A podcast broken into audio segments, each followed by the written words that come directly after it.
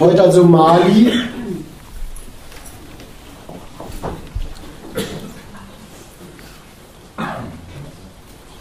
Das ist ja wirklich so, dass man plötzlich mit diesem Land und diesem Landstrich bekannt gemacht wird.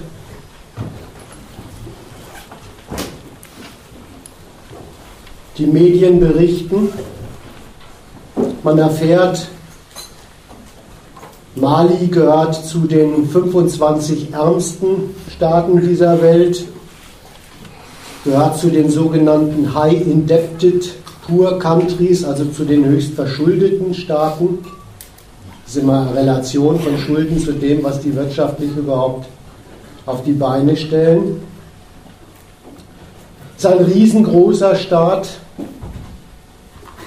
hat einiges an Bodenschätzen,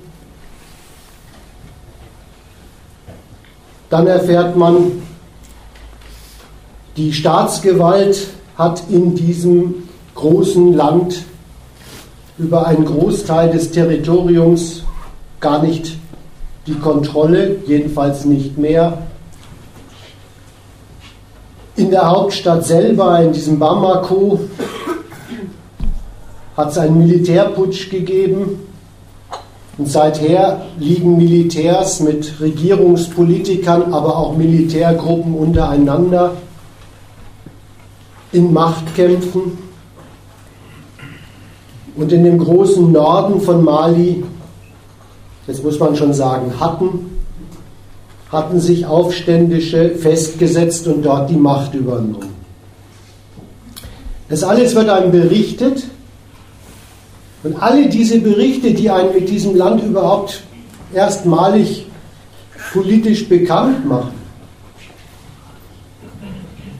gehen alle durch eine eindeutige Brille, haben eine Perspektive. Der ganze Blick auf diesen Landstrich heißt, interessant an dem ist, von dem geht neuerdings für uns Gefahr aus. Das ist der ganze Standpunkt, von dem aus überhaupt etwas an den Lebensverhältnissen in diesem Land, an den Staatsverhältnissen in diesem Land für interessant befunden wird. So wird es einem unterbreitet.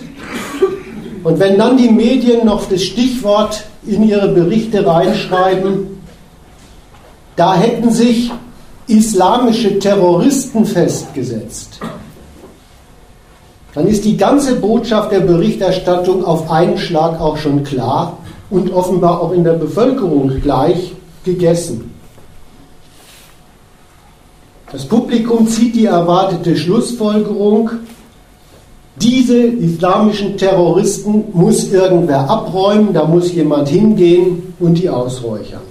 Muss für Ordnung und Stabilität sorgen und wenn das Publikum das nicht selber so sagt, dann wird es ihm von den Medien gesagt und dann wird es eben abgenickt. Dass das Krieg heißt, weiß jeder. Und das ist für die Leute, die von den Medien so unterhalten werden, offenbar kein Grund zum Stutzen, schon gleich nicht einer zum Entwickeln von Zweifeln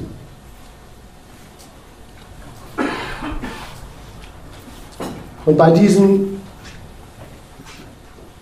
gleich verbreiteten Rufen nach Ordnung und Stabilität, auch da denkt eigentlich kein Schwein in der Öffentlichkeit daran, was dabei eigentlich für die Leute in Mali an Lebensverhältnissen rauskommen soll.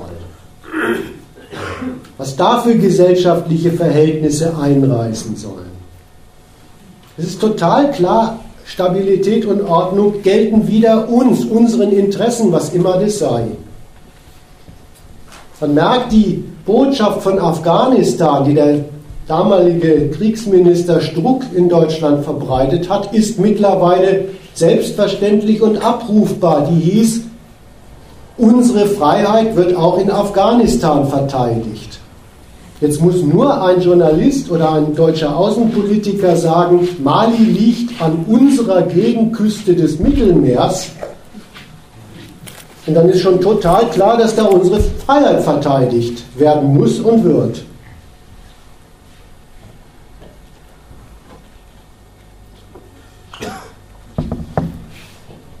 Gegen diese Optik, ich nenne sie mal die Aufseheroptik,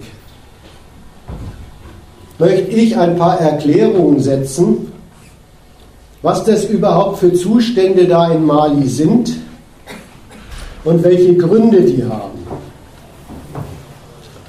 Und ich möchte zweitens gegen die verbreitete Vorstellung, da in Mali in dieser Wüstenei sei eine gefährliche Lage ausgebrütet worden, die hätten die ausgebrütet und jetzt müsse man von hier aus vom Westen darauf reagieren. Ein paar Erklärungen setzen, dass die hiesigen Staaten Deutschland, Frankreich, USA in Nordafrika schon seit langem agieren und entscheidend daran beteiligt sind, was dort an Zuständen hergestellt worden ist. Dazu will ich die offiziellen Urteile über diesen Staat Mali mal durchgehen, mit erklärerischer Absicht. Also mal ein bisschen erläutern, was ist es eigentlich ein armer Staat? Was ist das ein instabiler Staat? Was ist das ein gescheiterter Staat? All das sind so die Prädikate über Mali. Dann will ich sagen, was ist denn da jetzt zum Störfall geworden und wie ist er definiert von denen, die sagen, das ist eine Störung?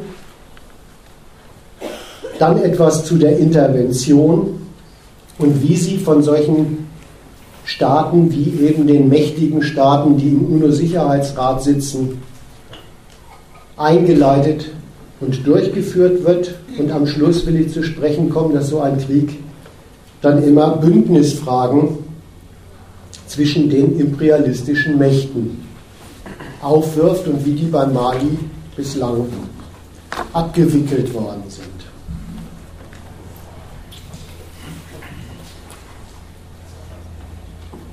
Also die vier Punkte.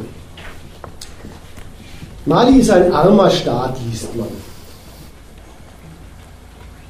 Und das ist ja schon für sich ein Stolperstein. Ein Staat, immerhin die Hoheit über ein Land, die Herrschaft über ein Territorium und Leute. Mit so einem Prädikat versehen wie bei uns Hartz IVler. Ein armer Staat, was ist es überhaupt? Woher kommt das und wie geht sowas? Dass eine Hoheit als Arme existieren kann.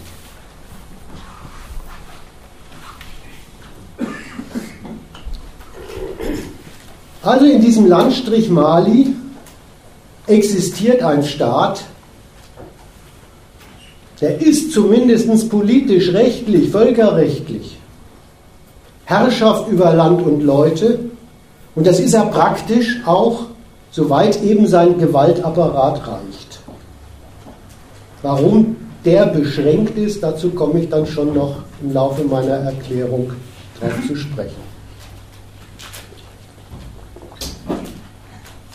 Diese politische Herrschaft dient auch da in Mali dem Zweck, dass das beherrschte Herrschaftsgebiet irgendwie die wirtschaftlichen Mittel für die politische Macht abzuwerfen hat. Wie das dort geht, da beginnt allerdings eine gewisse Besonderheit bei diesem Typus von Staat der als arm offiziell eingruppiert ist. Der nationale Staat da oder so etwas wie eine einheimische nationale Wirtschaft, die benutzen Land und Leute kaum. Die sind nicht nationale Quelle von wirtschaftlichem Reichtum. Die Benutzung von Mali ist, und zwar sogar flächendeckend, reserviert für ausländische Interessen. Flächendeckend, da gab es eine schöne Karte in der FAZ, das ganze Territorium durchkartiert mit Schürfrechten. Bis in den letzten Wüstenwinkel. Die sind vergeben. an einschlägige Minengesellschaften auf dem Weltmarkt. Also Benutzung von Mali, Bewirtschaftung von etwas im Lande ist reserviert für ausländische Interessen. Da geht es um Transportrouten, da sind eben diese flächendeckend vergebenen Schürfrechte, von denen bislang nur sehr wenige ziemlich in der Nähe der Hauptstadt wahrgenommen werden. Da gibt es reservierte Flächen für Plantagen, manche werden auch von auswärtigen Konzernen bewirtschaftet und es gab mehr, es gab einen gewissen Tourismus für gehobene Ansprüche. Und so, mit diesem Verhältnis, der Staat ist die Hoheit, die rechtliche Hoheit über dieses Land.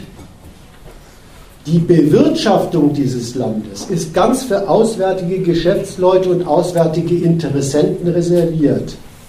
So ist ein Staat ein sogenannter Armer. Eben ein Staat, der national keine eigenen Reichtumsquellen hat, bei dem der gesamte wirtschaftliche Ertrag seiner Herrschaft ganz und gar eine Frage davon ist, was den auswärtigen Geschäftsleuten die wirtschaftliche Verwertung von Nutzungsrechten dort wert ist. Davon sind die Einnahmen dieses Staates abhängig. Was allerdings ganz national erstmal bei einem solchen Staat zu Buche schlägt, das ist der von ihm betriebene Kontrollaufwand für die Sorte Ordnung im Lande, die diese auswärtigen Nutzer verlangen. Das Gegenstück von diesem Verhältnis des Staates zum Land und seiner auswärtigen Benutzung ist das, was dort Bevölkerung ist. Nur ein sehr kleiner Teil von Bevölkerung findet überhaupt moderne Verwendung. Und zwar im Wesentlichen im Gewaltapparat des Staates selbst. Eine der wichtigsten Einkommensquellen ist das Militär. Findet ein kleiner Teil findet noch Verwendung in Dienstleistungen an diesem staatlichen Gewaltapparat, an seinen Behörden und so weiter. Aber die Masse von Bevölkerung dort ist einfach Überschussbevölkerung. Vollständig überflüssig für das Betreiben von Staat dort. Überflussbevölkerung, der die Armee bei Bedarf immer mal wieder einbläut, in wessen Grenzen sie überhaupt lebt. Wie diese Leute ihr Leben bewirtschaften, wie die ihren Lebensunterhalt erwirtschaften, die Reproduktion der Massen dort, ist für den Staat wirtschaftlich vollkommen uninteressant oder im Weg steht auswärtigen Erschließungsprojekten, Plantagen, Minen und so weiter im Weg und wird dann abgeräumt. Wer bei Wikipedia nachschlägt, kriegt so einen lapidaren Satz mitgeteilt. Moment, wo ist er?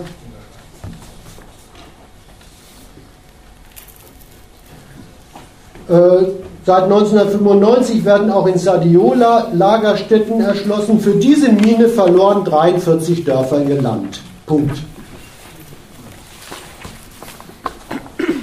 Das ist charakteristisch dort, sodass man bei der Masse der Bevölkerung von einem besonderen Typus kapitalistischer Armut zu sprechen hat. Die sind von der geschäftlichen Nutzung dieses Landstrichs durch auswärtige Interessen und durch eine moderne Staatsgewalt schon geldmäßig erfasst. Die brauchen dem Staat gegenüber, dem lokalen Markt gegenüber Geld. Aber auf diesem Markt Geld verdienen ist sozusagen unmöglich. Weil da werden sie von den Importprodukten vom Weltmarkt mehr oder weniger immer wieder verdrängt. Andere Geldverdienstquellen gibt es aber auch nicht für sie weil diese Rohstoffminen und dieser Plantagenbau sie als Arbeitskräfte eigentlich nicht braucht. Also werden sie immer wieder zurückgeworfen auf so eine naturabhängige Art und Weise des sich Ernährens mit Wanderhackbau, Nomadentum. Und diese Sorte von Reproduktionsweise geht dann eben auch immer schlechter und immer weniger, weil dann doch eben mal die eine oder andere Landfläche für die auswärtige wirtschaftliche Nutzung dieses Territoriums mit Beschlag belegt wird. Das ist da kapitalistische Armut. Und übrigens zu diesem umkämpften Norden Malis, da erspare ich mir eine Analyse und zitiere bloß den Staatschef, der da vom Militär weggeputscht worden ist. Der hat den so beschrieben. In Nordmali gibt es keine Straßen, keine Krankenhäuser, keine Schulen, keine Brunnen, keine Infrastruktur für das tägliche Leben. Dort gibt es eigentlich gar nichts. Ein junger Mensch aus der Gegend hat keine Chance zu heiraten oder ein gutes Leben zu führen, es sei denn, er klaut ein Auto und schließt sich den Schmugglern an. Also dann ist er auch gleich wieder kriminell. Die Bevölkerung, das ist die politische Seite von diesem politökonomischen Verhältnis.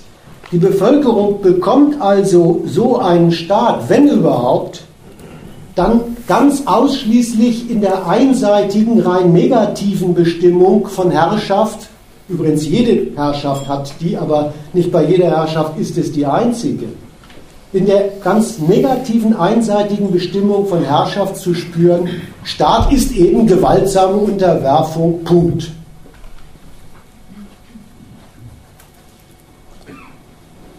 Über so ein Land und seine Außengrenzen gewaltsam die Kontrolle zu behalten. Für eben die auswärtigen Benutzer und Interessenten. Das ist überhaupt das Entscheidende, was so ein Staat für sein Geldertrag ins Feld führen kann. Das ist seine Quelle für die auswärtigen Interessen Kontrolle über das Land zu behalten. Und wie da für so einen Staat dann die Bilanz ausfällt, die, die ist bei Mali sehr eindeutig.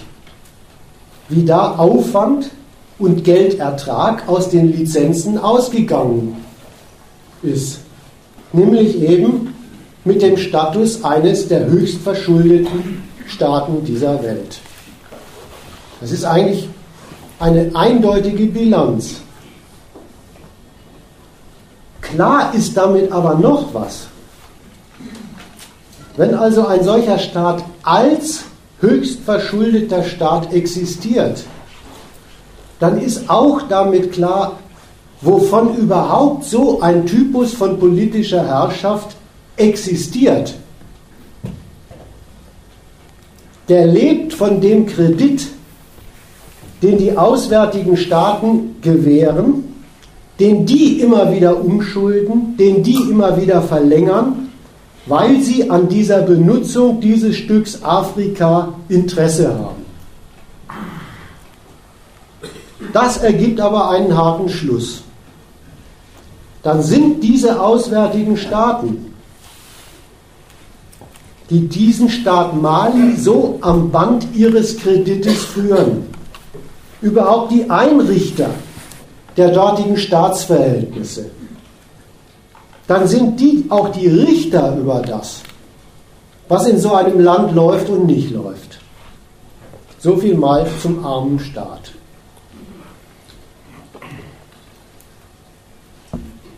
Kommen wir zum zweiten gängigen Urteil, das ist ein instabiler Staat. Was führt denn eigentlich in solchen Staaten? Wie gesagt, auch das ist ein Typ von Staat, komme ich gleich darauf zu sprechen. Was führt denn eigentlich in solchen Staaten wie Mali zu solchen dauernden Bestandsproblemen des Staates? Und was heißt das? Wenn ein Staat wie Mali von den auswärtigen Staaten als instabiler Staat eingestuft wird. Naja, das geht so. Diese Lizenzgebühren, die die auswärtigen Nutzer an so einen Staat Mali zahlen und eben der Kredit, der politische Kredit, den die auswärtigen Staaten, die Interesse an dieser Benutzung eines solchen Landstrichs haben, ausleihen. Das sind, das hatte ich schon gesagt, überhaupt die Geldquellen für so einen Staat. Das heißt aber, das Beteiligtsein am Behördenapparat dieses Staates, Beteiligtsein am Militärapparat, am Gewaltapparat dieses Staates, dass das dort überhaupt der Kern aller Geldwirtschaft ist in so einem Land. Politische Konkurrenz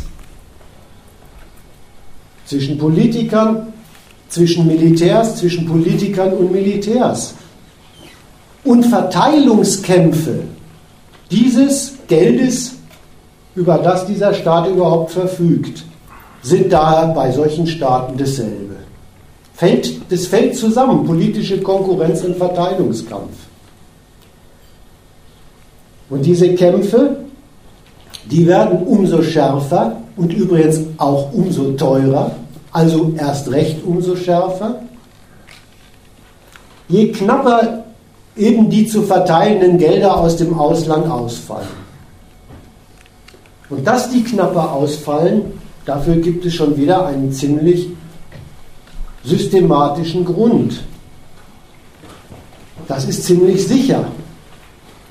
Denn wenn ein Staat erstmal eingestuft ist als ohnehin schon höchst verschuldet, wenn es beim Kreditgeben im Wesentlichen um das Umschulden und Verlängern von Kredit geht, dann halten die Gläubigerstaaten so einen Staat natürlich notorisch kurz bei der Kreditvergabe. Und die auswärtigen Geschäftsgeier, die so einen Landstrich nutzen, von denen die Lizenzgebühren und so weiter kommen, die sind sich in einer Sache ganz sicher, dieser Staat ist in Einnahmenot. Das ist eine Verhandlungsposition. Das nutzt man bei dem, was man überhaupt meint, an Lizenzen und Gebühren und so weiter, an so ein Land zahlen zu müssen.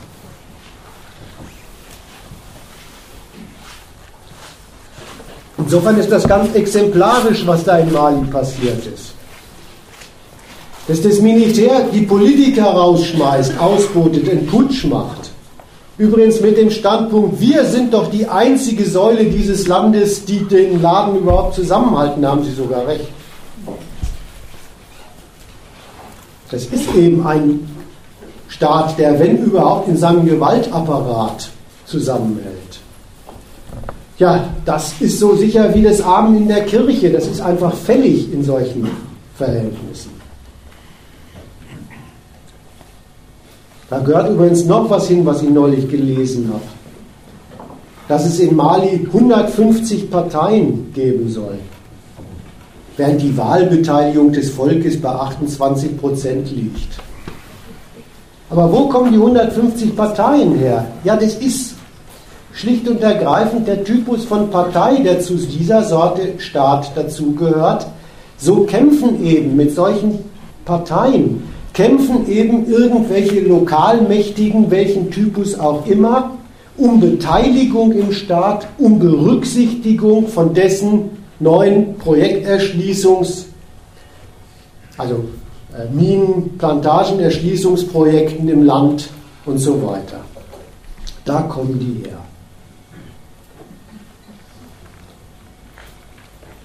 Immerhin seit bestimmt zehn Jahren ist dieser Staat Mali jetzt bei den westlichen mächtigen Staaten als instabiler Staat eingestuft. Das ist bemerkenswert, dass die den seit zehn Jahren einfach so führen. Ach, der Typ instabiler Staat. da merkt man, dass diese, dass diese Aufsichtsmächte in Berlin, in Paris, in Washington und so weiter einfach von diesen gewaltträchtigen Folgen ihrer eigenen Behandlung solcher Landstriche ausgehen. Dass sie sagen, so, so, so ist das dann dort eben. Dass sie natürlich nicht auf die Idee kommt, diese Behandlung, die ja immerhin das Nützliche dieser Landstriche für sie ist, rückgängig machen wollen. Dass sie aber trotzdem und das ist eben die Klage instabiler Staat. Dass sie aber trotzdem brauchbare Ordnung dort verlangen. Und insofern ist die Einstufung als instabiler Staat auch was ganz Praktisches. Das heißt, dieser Staat wird dann eben durch die Aufklärungsdienste der westlichen Weltmächte kontrolliert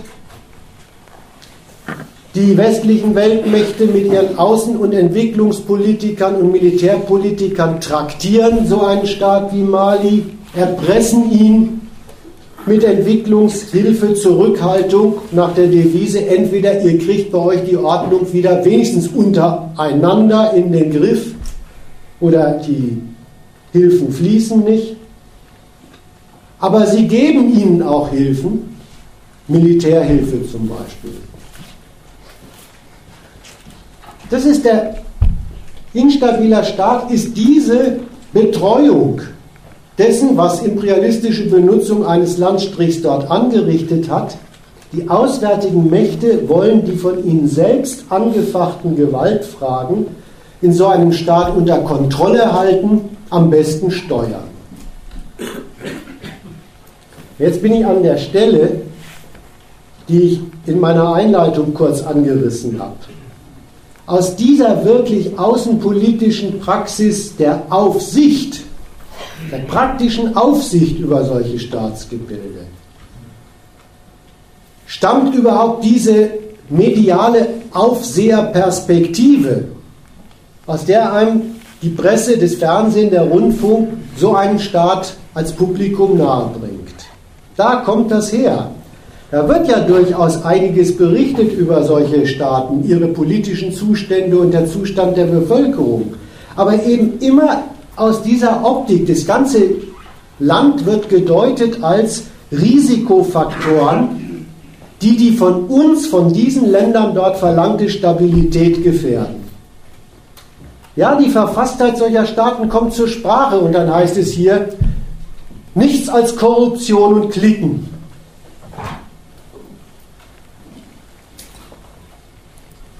Das ist sachlich betrachtet, wissenschaftlich betrachtet ein falsches Urteil, voll daneben. Denn der damit aufgespießte Kampf um die Verteilung der auswärtigen Gelder ist doch da überhaupt das, der ganze Kern des Wirtschaftens mit Geld. Eben nicht kriminelle Abweichung einiger. Sowas heißt bei uns zu Lande Korruption. Wofür steht dann also das Wort Korruption, wenn es gar keine sachliche Wahrheit hat? Es steht für die Klage der westlichen Geldgeber, dass im Ergebnis ihr Ordnungsauftrag nicht erledigt wird. Daran gemessen würden die Gelder dort veruntreut, wo man die doch bloß dafür zahlt, dass die da unten gefälligst auf sich aufpassen. Da gehört übrigens auch diese hehre Parole von der Demokratie hin, die in solchen Ländern doch eigentlich herrschen sollte, die man gestern übrigens, ist noch gar nicht lange her, an Mali gelobt hat und die jetzt auch wieder als, als äh, Langzeitperspektive des Kriegs da unten behauptet wird. Demokratie meint bei solchen Ländern gar nichts anderes als ein Ordnungsruf. Demokratie meint, die Herrschenden da unten sollten sich gefälligst friedlich auf die Geld- und Machtverteilung einigen. Das wird für uns auch günstiger. Dieses eine übrigens wirkliche Moment von Demokratie, dass sich zur Führung berufene Politiker untereinander auf so etwas wie einen reibungslosen Machtwechsel auch einigen können.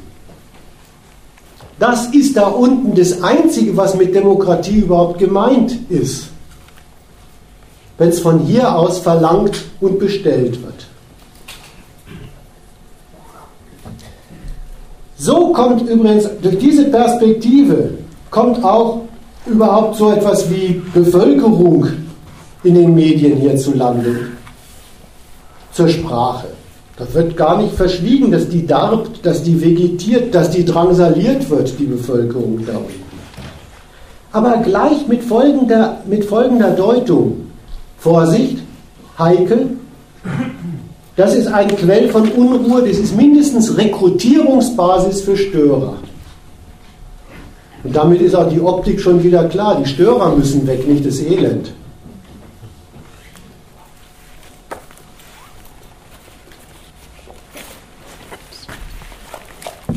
Komme ich zur dritten Kategorie.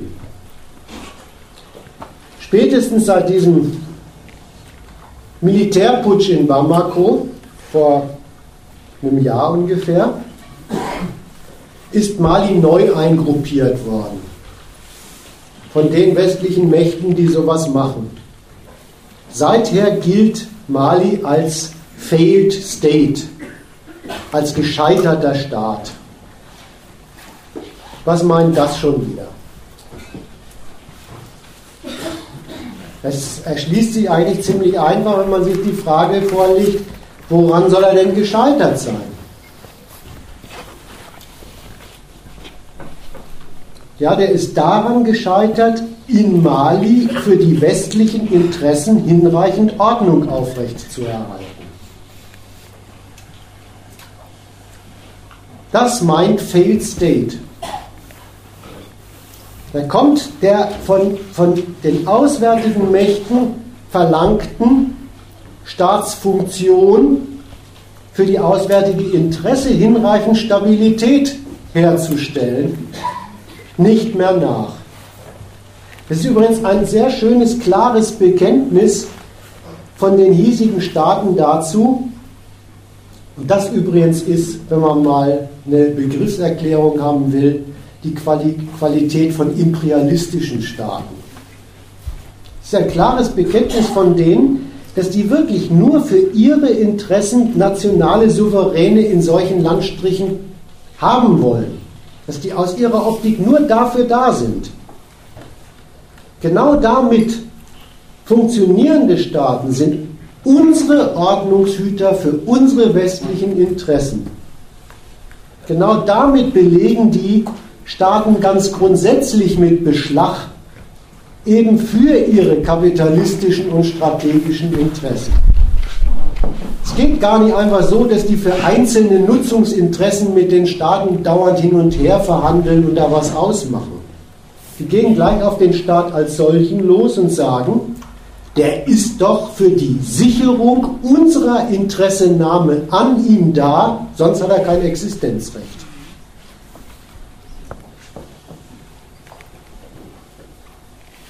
Die Interessen übrigens werden nicht verschwiegen, die, die, die, die, erzählen die jetzt in der Zeitung immer so auf, ganz ohne jede falsche Scham.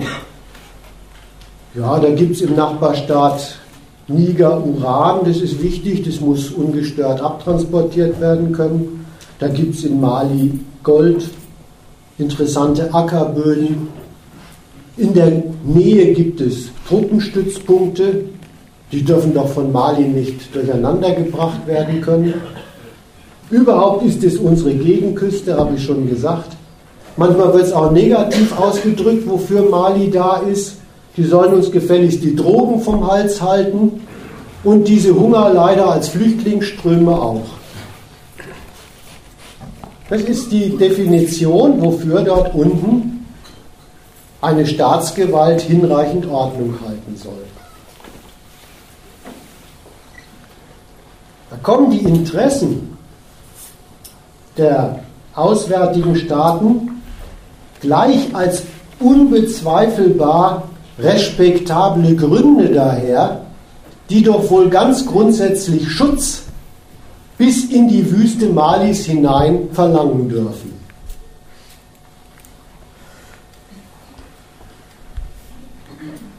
Und daran eben gemessen ist Mali ein gescheiterter Staat. Und mit sowas, mit so einem Typus von Staat, rechnen diese imperialistischen Staaten schon wieder. Deswegen haben sie überhaupt unter der Schublade instabile Staaten diesen Karteikasten gescheiterte Staaten und dann wird die Karteikarte eben umgesteckt. Die sind darauf vorbereitet. Und es ist wieder nichts bloß Theoretisches, die sind praktisch auf diesen Typus von Staat, auf diesen Verfallsprozess ihrer Geschöpfe immer schon vorbereitet und zwar mit dem, womit man sich auf sowas vorbereitet, mit Gewaltmitteln. Jetzt erfährt man aus den Zeitungen, dass seit Jahren die USA, Frankreich, seine EU-Partner diesen gesamten Staatengürtel der Sahelzone sowieso als instabile Staaten überwachen. Aber nicht nur das. Sie stellen schon seit über einem Jahrzehnt in diesen Staaten und in seinen Bündnissen, in dieser äh, westafrikanischen Wirtschaftsunion ECOWAS, stellen sie Spezialtruppen auf unter, ihren, unter ihrer Anleitung mit ihren Waffen. Mit denen sollen das hat natürlich schon was sehr Eigentümliches, aber so machen das Imperialisten glatt. Mit denen sollen diese instabilen Staaten gefälligst bei sich selbst für Stabilität sorgen. Die sollen auf sich selber aufpassen und im Ernstfall sich als Ordnungsstörung aus dem Verkehr ziehen. Das ist so ungefähr der Truppenauftrag, den sie sich für diese ECOWAS-Spezialtruppen ausgedacht hatten. Da packen sie die dortigen Herrschenden bei ihrem Selbstbehauptungswillen als Herrscher und buchstabieren und deklinieren ihn vor, wenn es ihnen darum geht, dass ihre Herrschaft weiterhin funktioniert, dann sollen sie gefälligst das Ordnung schaffen in ihren Ländern an die Priorität stellen und das Nutznießen davon hinten anstellen. Das heißt dann gutes Regieren. Aber dass das auch nicht zuverlässig klappt, auch darauf sind imperialistische Staaten längst eingerichtet und haben deswegen ihre eigenen Militärstützpunkte vor Ort, ihre eigenen Kommandostrukturen für Afrika installiert und so weiter. Und dann kommt der Treppenwitz, dass sie dort solche Stützpunkte haben, soll man dann als hiesiger Beobachter schon wieder für einen unbestreitbar guten Grund dafür halten, dass man doch wohl für Ordnung da unten ein Recht verlangen darf. Man merkt,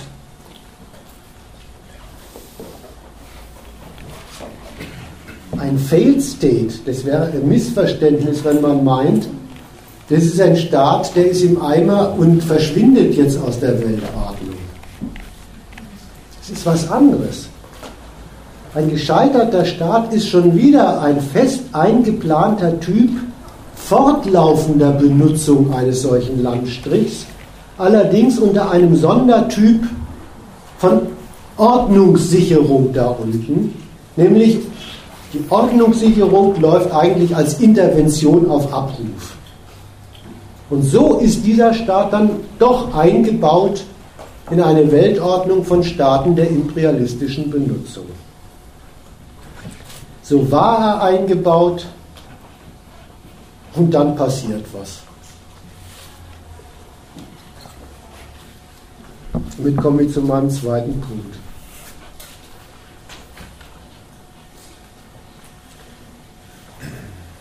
diesen als Gewaltmonopol im eigenen Territorium im Prinzip gescheiterten Staat Mali.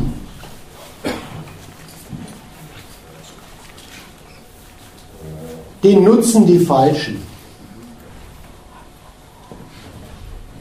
Das machen sich Aufständische zunutze. Da gibt es diese Tuareg, die sammeln in der Gegend, das ist deren politische Linie, alle Tuaregs und sagen, sie hätten doch eine bessere Heimat verdient. Da gibt es Islamisten, Und die ergreifen eben in Nordmali die Macht, politisieren den einen, die andere aus dieser elenden Überschussbevölkerung, kriegen sie in ihre Reihen, rekrutieren sie mit dem Versprechen, sie würden, wenn es nach ihnen ginge, mehr aufs Volk bauen als diese elendige Regierung da in Bamako. Das würden sie schon deswegen machen, mehr aufs Volk schauen, weil sie seien ja, so sagen das dann die Tuareg, von gleicher Herkunft. Na, dann sind die Machthaber doch schon viel zuverlässiger, denen verpflichtet, über die sie dann die Macht haben. Und die Islamisten machen dieselbe Tour mit dem Argument, uns oben wie unten verbindet der gemeinsame Glaube an den Allerhöchsten da oben, den Allah.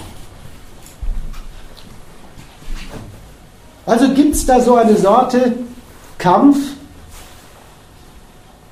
der ergreift große Flächen des Landes für so ein alternatives Gemeinschafts- oder Herrschaftsideal. Dieser Kampf, die Kämpfenden besetzen Nordmali, benutzen auch als Rückzugsräume, als Tiefe des Raums, als Nachschubrouten Nachbarstaaten, machen das eben. Aber das bleibt nicht die innere Angelegenheit von denen. Das bleibt auch nicht die innere Angelegenheit der dortigen Staaten. Die auswärtigen Mächte, die beziehen das sofort auf sich und definieren sich in Nordmali als angegriffen. Das ist gar nicht selbstverständlich, das tun sie aber. Die stellen sich auf den Standpunkt, ihr gescheiterter Staat wird da missbraucht. Wird da missbraucht als Machtvakuum dafür, dass sich da Islamisten und solche Anti-Westler festsetzen können und dann die ganze Region, die doch für uns da ist, destabilisieren.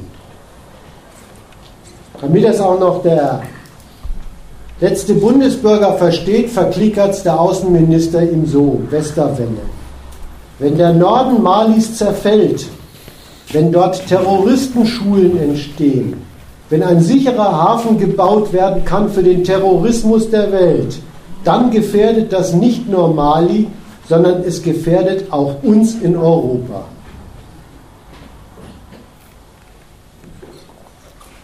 Man merkt, was da die, die Optik des Urteils ist, was da den Ausschlag gibt.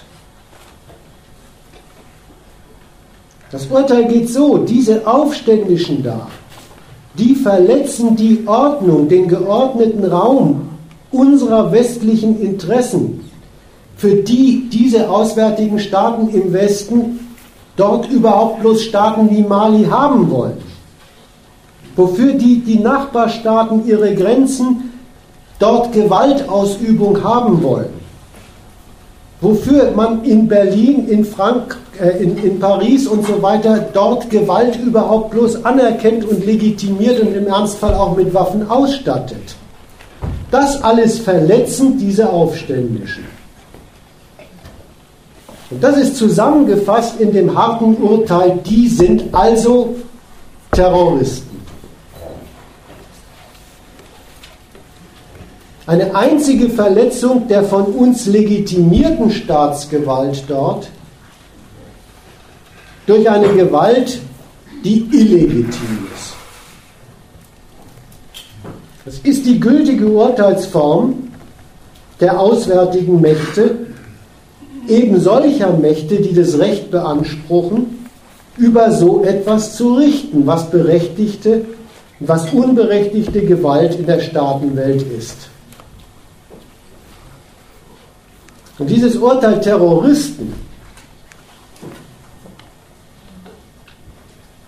das eben das westliche Verlangen nach für den Westen brauchbarer Staatsgewalt dort in den Rang eines Rechts erhebt und dessen Verletzung zum nicht hinnehmbaren Verbrechen erklärt. Das definiert eigentlich auch schon die ganze praktische Konsequenz. damit ist klar, diese Aufständischen gehören gewaltsam erledigt, gegebenenfalls durch Krieg.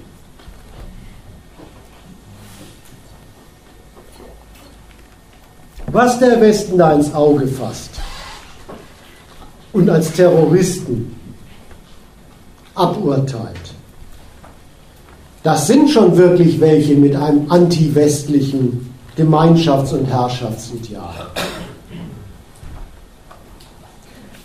Aber worauf ich ein bisschen Wert lege, ist, was die Vögel da für eine Gesellschaft wollen.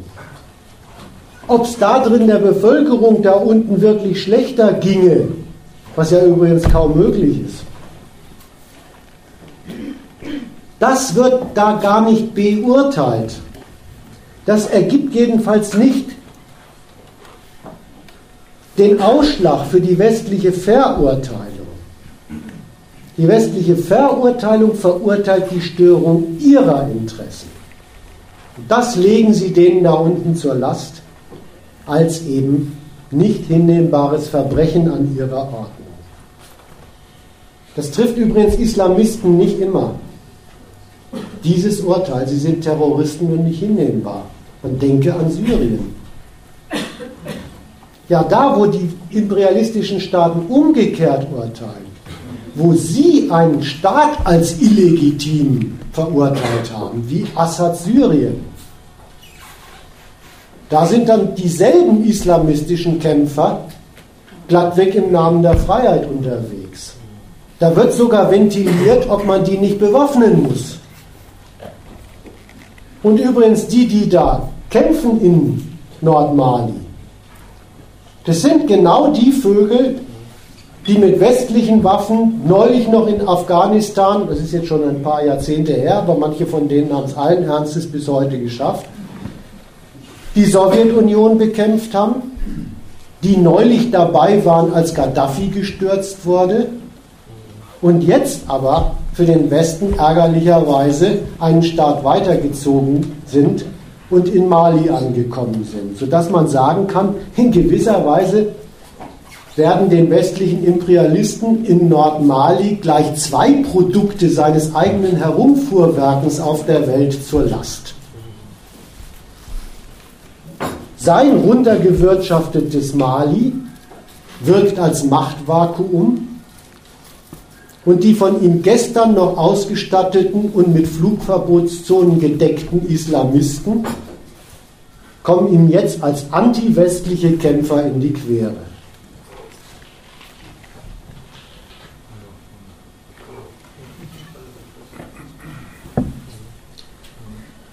Ich habe gesagt, das Urteil über die wird aus diesem Standpunkt des westlichen Interesses und der dafür verlangten Ordnung gefällt. Was diese Islamisten speziell machen, wie die Macht ausüben, davon wird ja dann doch in unserer Presse und in unserem Fernsehen ein bisschen was berichtet. Allerdings ganz selektiv und sehr ideologisch hergerichtet zum Zwecke der Feindbildpflege. Man stelle sich vor, die hacken Leuten die Hand ab. Man darf dann den Bericht eigentlich nicht mehr weiterfolgen, damit er seine Botschaft richtig erzielt. Ich habe ihn aber leider weitergehört und dann kommt raus, ja, das ist bei denen die Strafe für Diebstahl. Ich bin erstaunt. Islamisten scheinen die Einrichtung des Eigentums für was ziemlich Heiliges zu halten. Sanktionieren dessen Verletzung. Ich grübel und sage, was können Amerikaner dagegen haben? Nach drei Diebstählen in den USA genau. ist man lebenslänglich im Knast. Mhm. Human. Und übrigens, äh, diese Giftspritze der Todesstrafe und der elektrische Stuhl ist doch auch nicht von schlechten Eltern. Also, dass das eine Sorte der Ausübung von Macht ist, dass diese Islamisten sich auf diese Weise eine brave Gefolgschaft herbeizwingen auch.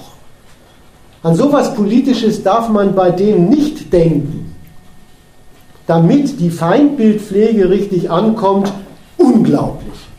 Pure Gewalt willkürlichster Art gegen Menschen.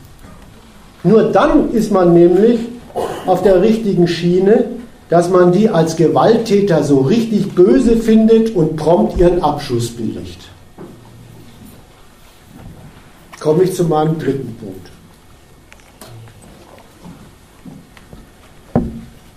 Die Intervention. Da ist mir was aufgefallen. Diesem Feindbild, das sind islamistische Menschenfeinde, folgt bei dem, bei dem, bei der Erläuterung dessen, was also fällig ist, überhaupt nicht so etwas wie ein menschenrechtliches, besonders human ausgemaltes Interventionsziel. In gewisser Weise Wer es noch im Ohr hat, wie das in Afghanistan abgegangen ist, hat den Vergleich vor Augen. Sparen sich diese auswärtigen Interventionsmächte diesmal einen Schwindel. Die behaupten erst gar nicht, sie gingen mit ihren Einmarschtruppen und mit ihren Bombenfliegern dahin, um Mädchenschulen einzurichten, als Schülerlotsen die Mädchen dann sicher über die Straße zu bringen. Brunnen zu bohren und so ein Quark. Nein, nein, diesmal machen sie es sehr schnörkellos. Das Urteil Terrorismus leitet ganz schnörkellos das Interventionsziel ab. Der gehört eliminiert. Sein Refugium, Refugium des Terrorismus ist so ein Vorwurf da, der gehört ausgeräuchert. Und das muss erledigt werden, koste es die Region, koste es die Bevölkerung dort, ja koste es ganze Staaten in der Region, was immer es wolle. Übrigens, da hat es eine Affäre gegeben, wo das klar geworden ist. Algerien wollte erstmal nicht daran beteiligt sein an diesem Krieg. Die hatten ihre, ihre Dekade von anti-islamistischem Kampf gerade glücklich hinter sich gebracht und wollten das nicht schon wieder haben sind einfach überrollt worden durch das westliche Intervenieren da in Mali. Also es gibt ein ganz klares, gnadenloses Kriegsziel. Die Feindschaft wird nicht human umschleiert. Terroristen ausräuchern ist das Ziel. Da muss ich wieder eine kleine ideologische Fußnote an der Stelle machen. Die Medien und ihre lieben Leser in Deutschland kommen damit offenbar ganz gut klar. Die brauchen offenbar nur ein bisschen blutrünstiges Feindbild, dann muss sich die Feindschaft und das Vorgehen der Feindschaft ihrer westlichen Herrschaften überhaupt gar nicht mehr großartig legitimieren, mit edlen Absichten legitimieren. Nein, das Zuschlagen als Zuschlagen wird als moralisches Recht der hiesigen Herrschaften begrüßt, samt ihrem Vorgehen. Ganz schlicht nach der Logik, da unten peitschen welche Ehebrecherinnen Bomben drauf. Da unten machen welche Grabdenkmäler kaputt, Bomben drauf scheint niemanden zu stören, dass das ein bisschen was Widersprüchliches ist. Nur Linke, nur Linke haben in der Öffentlichkeit, und zwar wirklich ziemlich kontrafaktisch, behauptet, der Westen verstecke hinter humanitären Phrasen, die ich gar nicht gefunden habe, seine schnöden, hässlichen Rohstoffinteressen. Da muss ich wirklich mal sagen, die, die, die spielen nicht auf der Höhe des Balls. Der westliche Imperialismus hat das überhaupt nicht nötig, seine Interessen zu verstecken. Da ist was anderes mittlerweile durchgesetzt. Die Interessen, die westlichen Interessen an solchen Landstrichen werden einfach runtergerasselt und dann genießen sie auch schon gleich die Anerkennung lauter guter Gründe dafür, dass man dort für Ordnung sorgen muss. dass man da auch für deren gewaltsame Durchsetzung sein muss, wenn in unseren Interessensgebieten ein Refugium für Terroristen entsteht. Die Humanität, die ist mittlerweile beschränkt auf Feindbildpflege und dann geht es zur Sache. Übrigens, wenn das Feindbild gepflegt ist, gehen auch Linke sehr zur Sache. Dann muss ich was vorlesen, weil das ist äh, eigentlich das Übelste, was ich an Kriegshetze überhaupt gelesen habe. Das kommt aus der Taz. Die Taz hat sich so geäußert, eine, eine Journalistin, eine, eine Afrika-Journalistin, Katrin Dingsbums. Der Artikel geht so los von der. Es ist höchste Zeit gewesen, dass jemand in Mali militärisch interveniert. Das monatelange Warten unter dem Vorwand, eine politische Lösung finden zu wollen, hat die Lage im Norden nur verschlimmert. Es sind die, die früher immer gesagt haben, verhandeln ist besser als schießen. Von Anfang an gab es keinerlei Grundlage, um mit den Islamisten zu verhandeln. Über was hätte man diskutieren wollen? Ein bisschen Scharia einführen, sodass zum Beispiel bei Diebstahl statt der ganzen Hand nur zwei Finger abgehackt werden? Oder hätte die Scharia nur in einigen der eroberten Städte zum bindenden Gesetz gemacht werden sollen? Also man merkt richtig, die ist ganz selbstverständlich dabei, da unten zu, zu diktieren zu wollen, was da überhaupt für Recht sich hingehört. Daher ist die Entscheidung, Frankreichs militärisch zu intervenieren, richtig. Natürlich heißt es nun, die einstige Kolonialmacht spielt sich wieder auf. Aber wer hätte es sonst getan? Niemand. Auf internationaler Ebene ist monatelang ergebnislos diskutiert worden. Nur Frankreich hat kapiert, dass es handeln muss. Und in Mali wird das überwiegend begrüßt. Damit verbunden ist eine positive Nebenwirkung. Nun sind andere Länder im Zugzwang, sich an einem Einsatz in Westafrika zu beteiligen. Der Einsatz von deutschen Soldaten gemeinsam mit anderen europäischen Streitkräften würde Mali und der gesamten Region zeigen, wir nehmen euch und eure Sorgen und Nöte ernst. Wir reden nicht mehr nur über Demokratie, hehre Ziele und politische Prozesse. Nein, wir sind bereit, uns die Finger schmutzig zu machen und ziehen den Kopf nicht ein, wenn es konkret wird. So, das hat sich nicht mal die FATS erlaubt. Das ist Kriegshetze so fundamentalistischer Art. Und übrigens, das fundamentalistisch meine ich ganz ernst. Die Frau enthebt sich ja dem Widerspruch. Wieso soll denn eigentlich für die Leute da unten gut sein, wenn unsere Truppen da unten Krieg führen mit dem Argument, es geht doch um Höheres? Wir machen uns doch die Finger schmutzig für Werte, für Demokratie, für hehre Ziele. Und da darf man doch nicht kleinlich nachzählen, wie viele Leute dafür sterben. Also die Frau sollte sich über islamische Fundamentalisten nicht beschweren. Die ist mindestens so fundamentalistisch drauf wie diese islamischen Sittenwächter.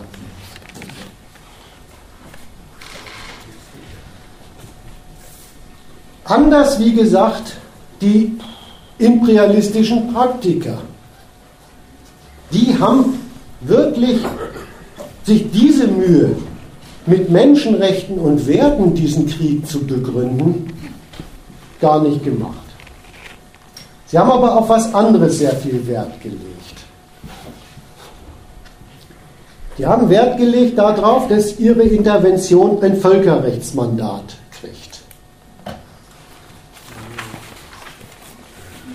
Und das hat es auch gegeben. Der Sicherheitsrat der Vereinten Nationen hat in einer Dringlichkeitssitzung am 14. Januar einhellig seine Unterstützung für das französische Eingreifen signalisiert. Die hatten schon im Dezember diese internationale Unterstützungsmission genehmigt. Und für den Einmarsch hat Frankreich dann sogar in dieser Hauptstadt Bamako, sehr lustig, ich weiß nicht, wie sie das gemacht haben, irgendeine legitime Regierung aufgetrieben, die hat um den Einmarsch Frankreichs in aller völkerrechtlichen Form gebeten. Gut, was soll das?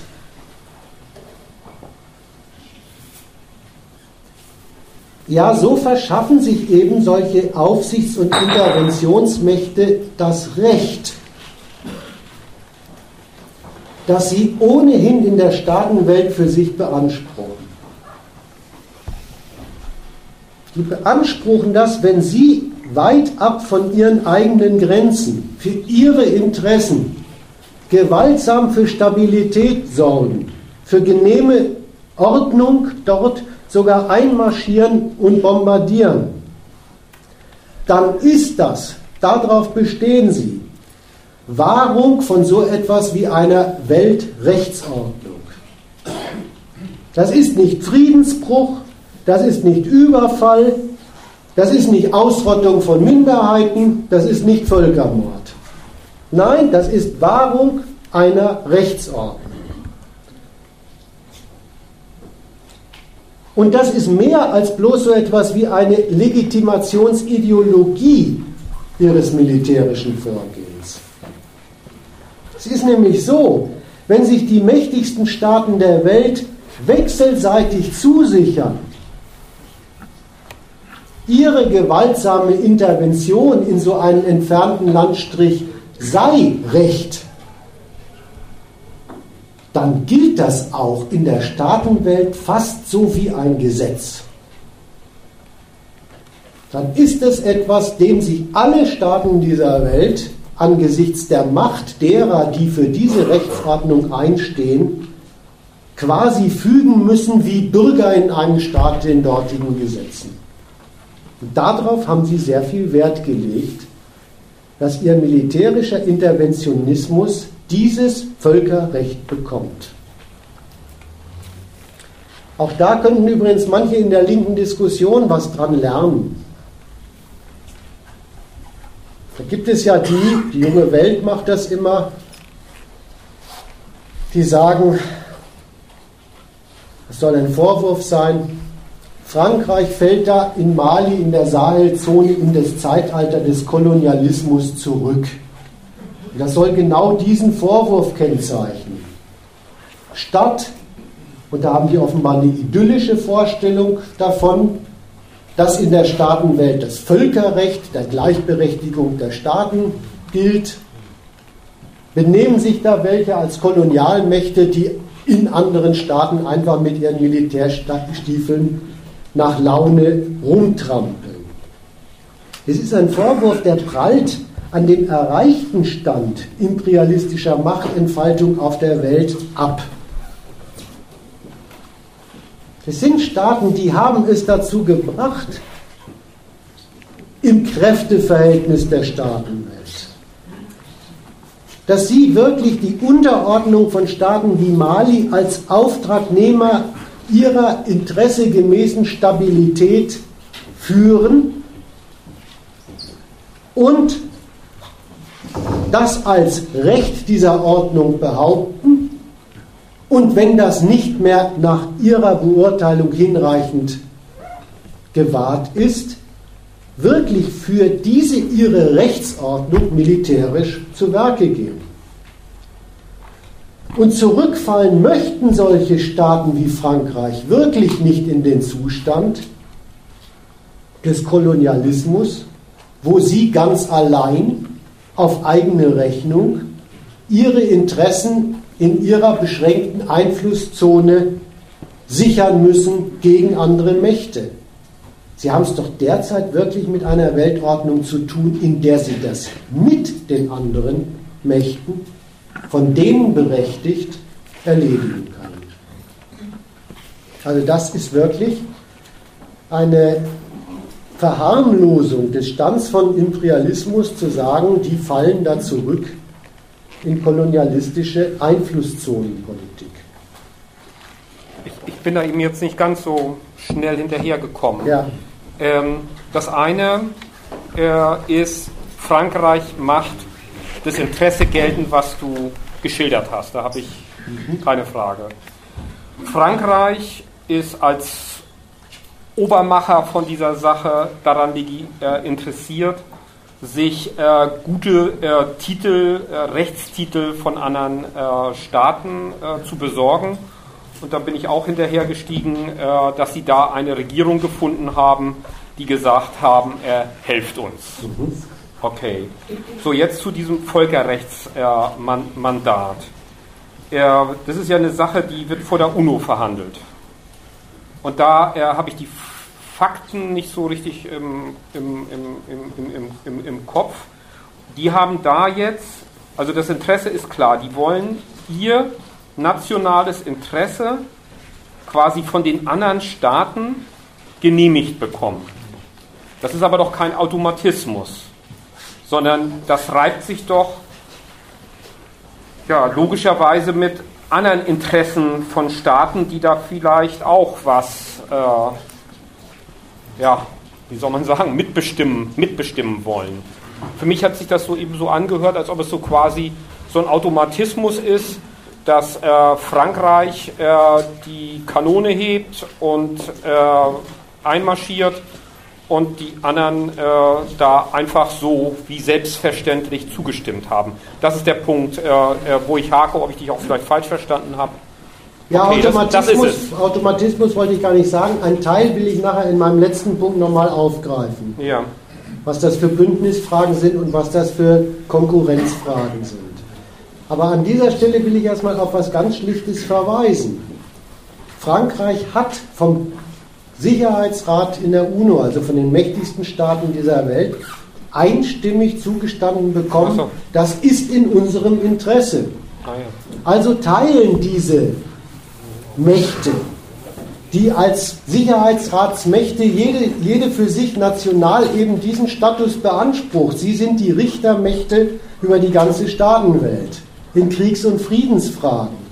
Also teilen diese Mächte offenbar das Urteil, ihnen passt diese Sorte Störung der Verhältnisse, der eingerichteten Verhältnisse in der Saalzone nicht und sie sehen es als Wahrung der von ihnen gewünschten Rechtsordnung in der Staatenwelt an, wenn das da unten militärisch ausgeräumt wird.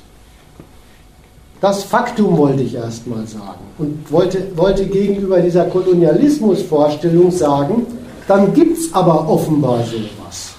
Dann gibt es qua Wille der mächtigsten Staaten dieser Welt ein solches Hineinregieren in andere Staaten als von denen anerkannte und deswegen im Einzelfall immer umstrittene, aber von denen anerkannte Ordnung der Staatenwelt. Das hat Frankreich an der Stelle gekriegt mhm. und darauf hat es Frankreich auch sehr angelegt, eben weil das eine Sorte von imperialistischer Geltung ist die geht ja dann tatsächlich über bloß das, wo, wohin Frankreich reicht, hinaus. Gilt qua Willen der anderen Staaten über diesen Einflussbereich Frankreich hinaus. Es gibt aber auch noch eine, so eine historische äh, Dimension bei dieser Antwort. Man hat dort äh, das Jahrzehnt also Kolonialmacht gewesen und Einfluss in diesem Gebiet und äh, steht sozusagen an der Spitze der europäischen Länder, die dort Kontakte haben, seit dieser Zeit. Und Frankreich hat ein ganz spezifisches Interesse äh, als Atommacht einerseits und äh, als Land mit, mit vielen Atomkraftwerken.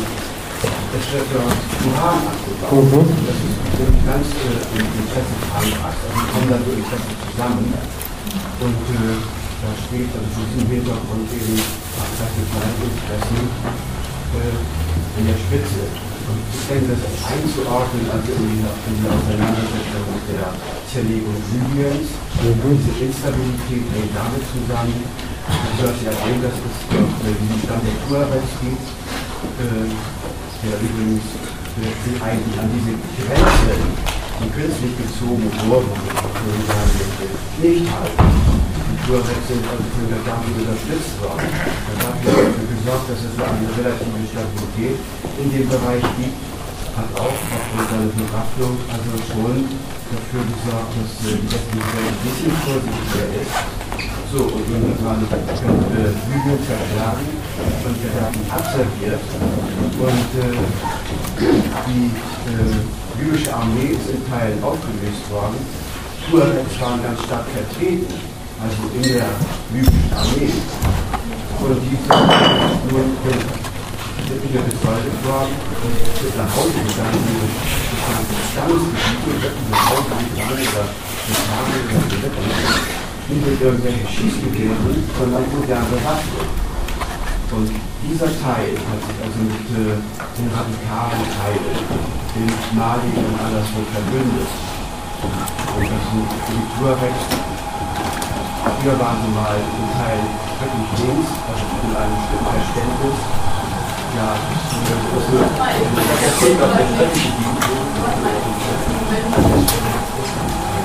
Nur wegen der Lüftung. Naja.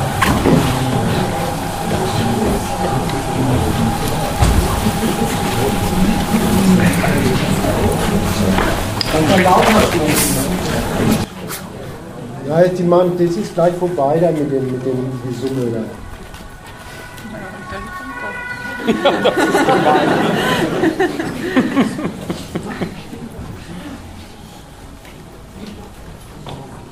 Okay, ich glaube, jetzt geht's wieder. Ja, irgendwie soweit.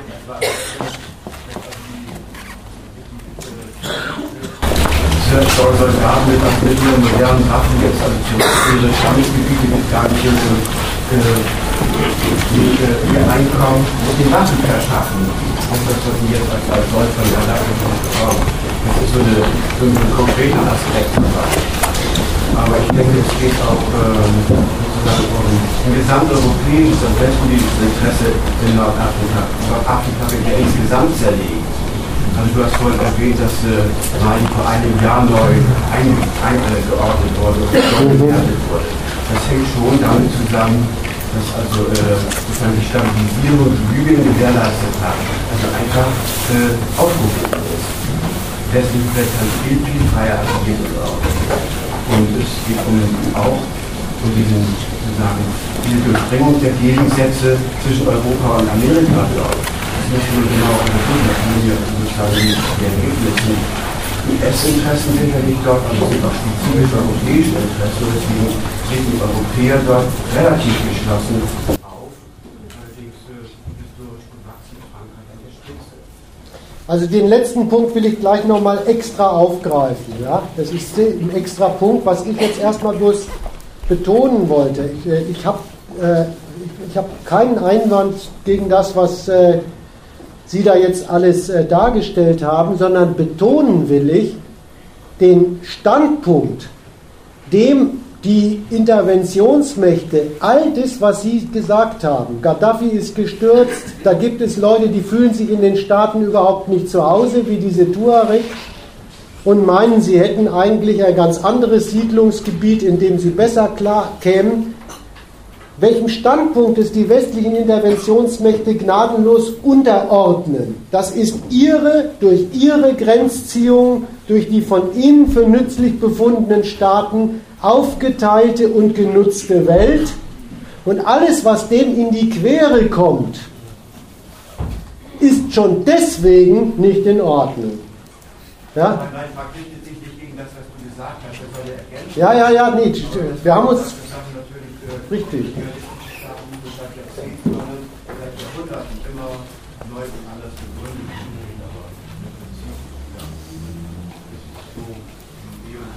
Bevor diese Bündnisfragen da kommen, will ich noch einen Punkt zu dem Vorgehen zusammenfassen, weil ich den sehr charakteristisch für das finde, was einem da jetzt an imperialistischer Dauerzustand in Aussicht gestellt wird. Und zwar von allen beteiligten westlichen Mächten. Das, das war ja, also mit dem UNO-Beschluss stand ja noch nicht vor, wie sie vorgehen. Dann war die erste, erste Linie, wie das erledigt werden soll, das von dem Westen als Terrorismus verurteilte Problem schon gefallen. Der Staat Mali bringt es nicht in Ordnung. Die zweite Linie, dafür haben wir doch unsere ECOWAS-Staaten, dafür haben wir doch unsere äh, westafrikanischen Staaten, die wir jetzt seit einem Jahrzehnt ausbilden in, in äh, Gegenaufstandsspezialtruppenaufstellung war auch schnell gefallen, weil sich herausstellte, diese Tuareg mit ihren islamistischen Freunden, mittlerweile sind sie zerstritten, sind einfach schneller. Die waren in 0, nichts, als sie das mitgekriegt haben, dass der Westen das vorhat, schon fast in der Hauptstadt Bamako. Also drittens hat Frankreich die Sache übernommen. Dafür sind sie ja mit ihren Stützpunkten im Ernstfall auch da unten immer schon aufgestellt und eliminieren halt jetzt da diese Aufständischen, wo sie sie treffen und lassen dann hinter den französischen Linien schwarze Hilfstruppen die Drecksarbeit der Säuberung machen. Was ich nochmal zusammenfassend zu dieser Intervention sagen will, ist Folgendes. Schon während dieses Kriegs gehen die, die ihn führen, die Franzosen und ihre westlichen Partner, ganz selbstverständlich davon aus, dass dieser Krieg zwar etliche Feinde dezimiert, und auch die eine oder andere Rückzugsbastion von ihnen ausradiert. Dass der an den Quellen von Feindschaft gegen den Westen da unten aber gar nichts ändert. Dafür gebe ich jetzt mal ein Zitat von dem amerikanischen Vizepräsidenten auf der Wehrkundetagung in München äh, zum Besten, weil was der einem da in Aussicht stellt, ist wirklich ein Ding. Der Mann steigt so ein. Wir haben dieser Organisation Al-Qaida einen lähmenden Schlag versetzt und alle unsere Länder sicherer gemacht. Dann denkt man, ist doch gut. Hat der Imperialismus doch seine, seine Feindschaft erfolgreich durchgezogen.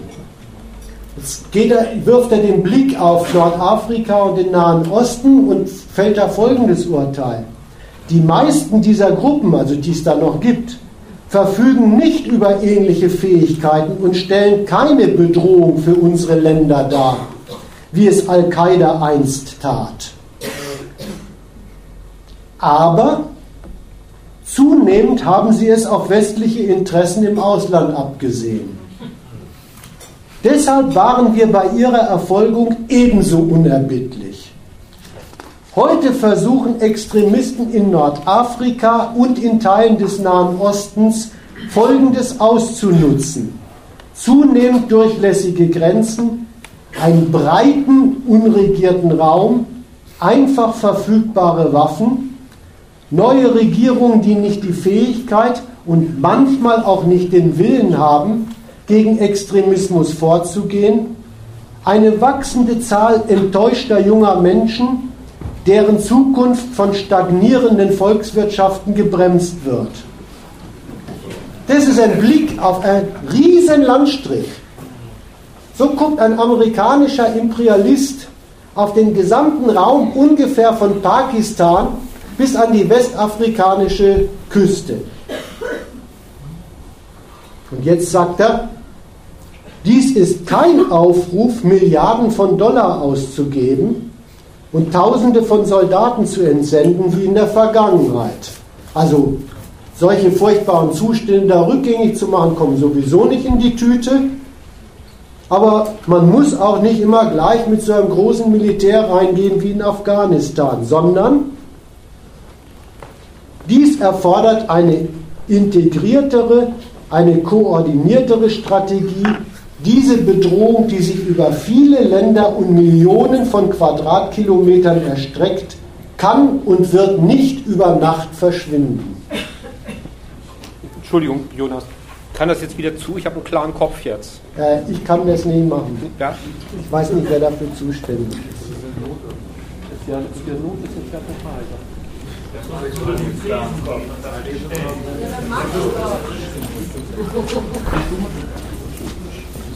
Da merkt man eine imperialistische Lagediagnose, von der die einfach für die, nächste, für die nächsten Jahre, vielleicht Jahrzehnte ausgehen in ihrer wunderbaren Welt. Die gehen einfach davon aus, ja, das ist in unserer Staatsordnung nun mal üblich. Weiträumig kaputte Staaten, kaputte Gesellschaften, dahindarbende Bevölkerung, die, die ein, eine Rekrutierungsbasis für Störer sind. Was also tun? Da pflanzen wir jetzt über diesen riesigen, riesigen Landstrich solcher Zustände unsere imperialistische Beobachtung mit Satelliten, machen in Niger einen Stützpunkt für Drohnen auf.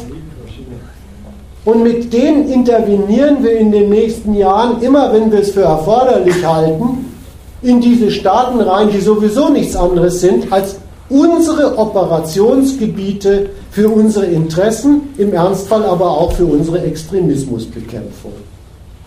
Das erklärt der Mann als, das ist der neue Dauerzustand, die neue Normalität in dieser imperialistischen Welt, dieser wunderbaren Staatenordnung des freien Westens. Kommen wir also zu diesem Punkt, der, der jetzt schon ein paar Mal so, so offenbar besonders interessant ist, diese Bündnisfrage.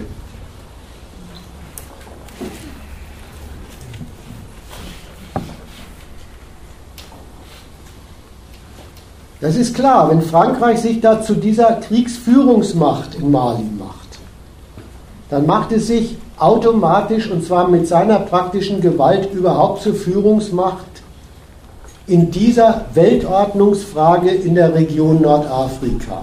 Dann sind das da erstmal die Bestimmer der Lage. Und das wirft natürlich bei den anderen Weltmächten die Frage auf, ob Frankreich das darf. Aber, das habe ich ja schon gesagt, es darf. Das muss man einfach mal festhalten. Frankreich hat von den übrigen Mächten, die sich auch zu solchen Aufsichtsmächten über die Staatenwelt zählen, im UNO-Sicherheitsrat das Recht dazu zugesprochen bekommen. Und das übrigens, dass es in diesem Fall diese Einigkeit insbesondere der westlichen Regierungen gibt, das halte ich für den letzten Grund dafür, dass so ungebremst alle westlichen Medien, auch die deutschen, diese öffentliche Kriegshetze in ihre Bevölkerung hinein transportieren. Da kommt es her, dass die, dass die Bild am Sonntag geschrieben hat, das ist unser Krieg. Der geht gegen unsere Feinde. Also die übersetzen dieses völkerrechtliche Berechtigen Frankreichs als Vorreiter westlicher Ordnungspolitik in ein Feindbild der Bekämpften, woran auch noch der Letzte im Lande Deutschland einsehen soll, dass dieser Krieg sein muss und in Ordnung geht. Bleibt also bloß noch die Frage, die es dann in der Bild am Sonntag gegeben hat, müssen jetzt auch wir in den Wüstenkrieg? Das ist die, die, die, die öffentlich übersetzte Frage, die es da tatsächlich gibt. Das Ding ist nämlich eine Bündnisfrage. Dass die mächtigen Staaten Frankreich und seiner Intervention das Recht zusprechen, damit Krieg auch ihrer Weltordnung zu dienen, ist das eine. Damit ist allerdings noch gar nicht entschieden, welche Rechte Frankreich damit gegenüber den mächtigen Staaten zuwachsen. Es ist aber eine Frage, die zuerst mal Frankreich entschieden haben möchte. Da hat Frankreich durchaus praktischen Bedarf, etwas geklärt zu bekommen. Denn Frankreich beantragt wirklich militärische und materielle Beiträge der Staaten, die ja zugestimmt haben, die dann also doch wohl Bündnispartner sind. Und Frankreich argumentiert da, immerhin hat es doch eine viel riskantere und aufwendigere Mission, nämlich mit eigenen Truppen übernommen, als das mal in der UNO abgesegnet war, als das noch die Westafrikaner selber erledigen sollten. Und das ist keine Heuchelei. Es ist wirklich eine praktische Frage französischer Macht. Was sie von den anderen, die zu so einem Interventionismus in der Lage sind und sich auch berechtigt zu sowas sehen, in dieser Frage an Unterstützung bekommen.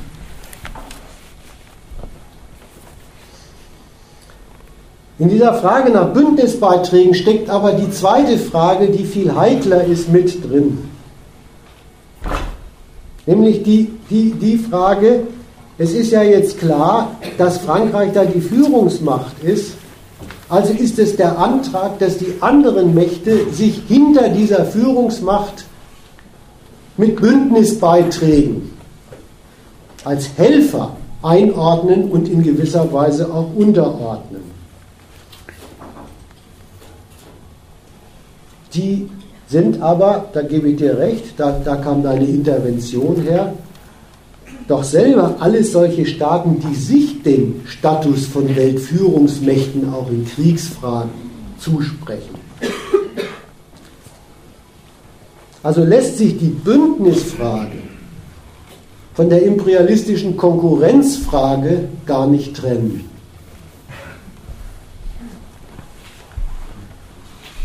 Bemerkenswerterweise läuft das ziemlich reibungslos.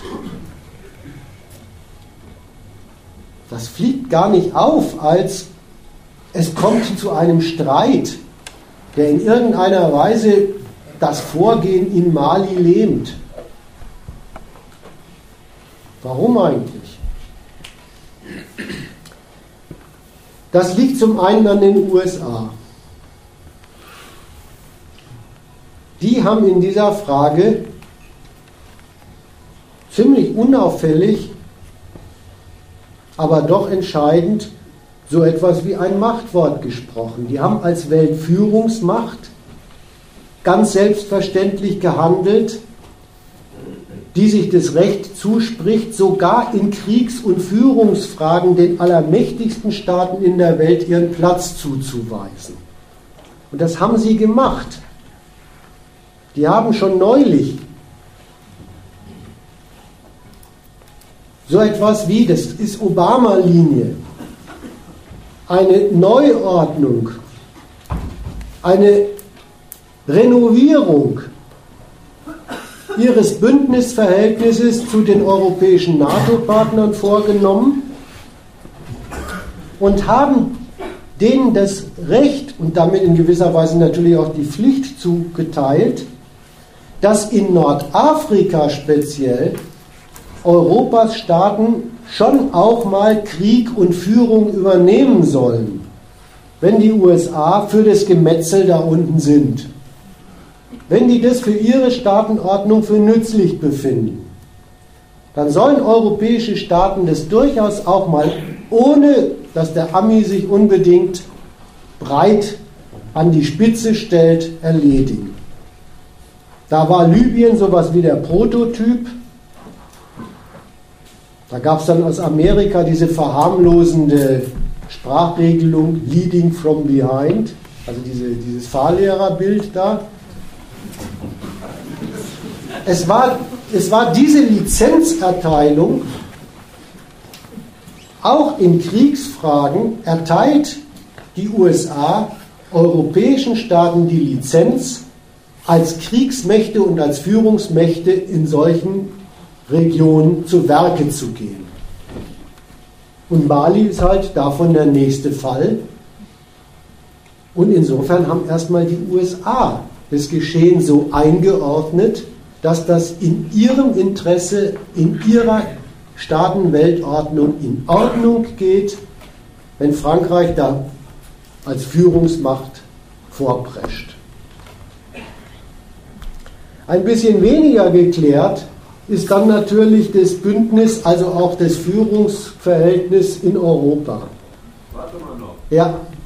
Du hast jetzt die Haltung der USA anhand von Libyen aufgezeigt. Äh, praktisch haben die USA ja die äh, Mali-Intervention unterstützt, indem sie die französischen Flugzeuge aufgetankt haben. Ja. Also damit haben sie, das geht in dieselbe Richtung, wie du gesagt hast, haben die also die Aktion unterstützt und legitimiert. Ja. Auf der anderen Seite haben die aber 20 Millionen Dollar Rechnung verlangt, was die Franzosen nicht gefreut hat. Also damit hatten sie nicht gerechnet. Und das deutet mir darauf hin, dass sie doch irgendwie, ähm, ja, ich habe vorhin so gesagt, äh, wie die Franzosen erwarten Hilfe von untergeordneten Helfern. Durch die Art und Weise, wie die USA die Hilfe leisten, zeigen sie aber, dass sie immer noch die Konditionen festlegen. Oder? Meines Wissens ist es mit der Rechnung zumindest storniert worden. Wunderschön. Aber ansonsten gebe ich dir vollkommen recht, äh, das wollte ich damit auch gesagt haben. Diese Berechtigung und Unterstützung durch die USA ist gleichzeitig so etwas wie die Zuteilung einer Lizenz. Da ist also immer in dem Verhältnis gleichzeitig auch klar, wie das Verhältnis von Lizenzgeber und Lizenznehmer auf der Welt ist, sogar in Führungsfragen. Und das ist übrigens das spezielle Verhältnis, das die USA zu ihren NATO-Partnern haben. Da teilen sie ernstlich mit ihren NATO-Partnern Zuständigkeiten in der Weltaufsicht über andere Staaten denen zu. Ja. Ja. Das mag ja, oder es wirkt so großmütig wie eine Lizenzerteilung. Also mein Eindruck ist, dass sich die USA also den arabischen Staaten, also auch gegenüber den Islamisten und allen radikalen Kräften, also gar nicht mehr zeigen dürfen. Sie sind dermaßen verhasst, also in allen Ländern, das wird ja auch in Syrien, selbst in der Türkei inzwischen äh, deutlich, dass äh, also in der Stimmung der arabischen Bevölkerungsmasse absurd sind. Und so es wirkt jetzt, auch wenn es nichts bewirkt, sozusagen, der, der konkrete oder militärische oder machtpolitisch, äh, es wirkt so äh, wie eine großzügige Lizenzerteilung. Ich denke, das hat äh, strategisch-taktische Gründe die eine Seite oder die andere Seite ist, dass sie also diese, diese Kontakte, die Beziehungen, die Strukturen zu Afrika kaum haben. Und wenn dann nur über das Militär und dann eben über die Konflikten, ja, und ja, die Ich glaube auch nicht, dass wir hier noch ein bisschen weiter zurück. Also die Aufteilung nach Afrikas ist nicht abgeschlossen. Also Libyen ist in drei Teile zerlegt worden, biografisch. Und äh, die Jugend liegt im Wesentlichen auch in, italienischer. Also es geht sozusagen unter dieser Oberfläche um ein Gerangel europäischer Einflüsse in Nordafrika.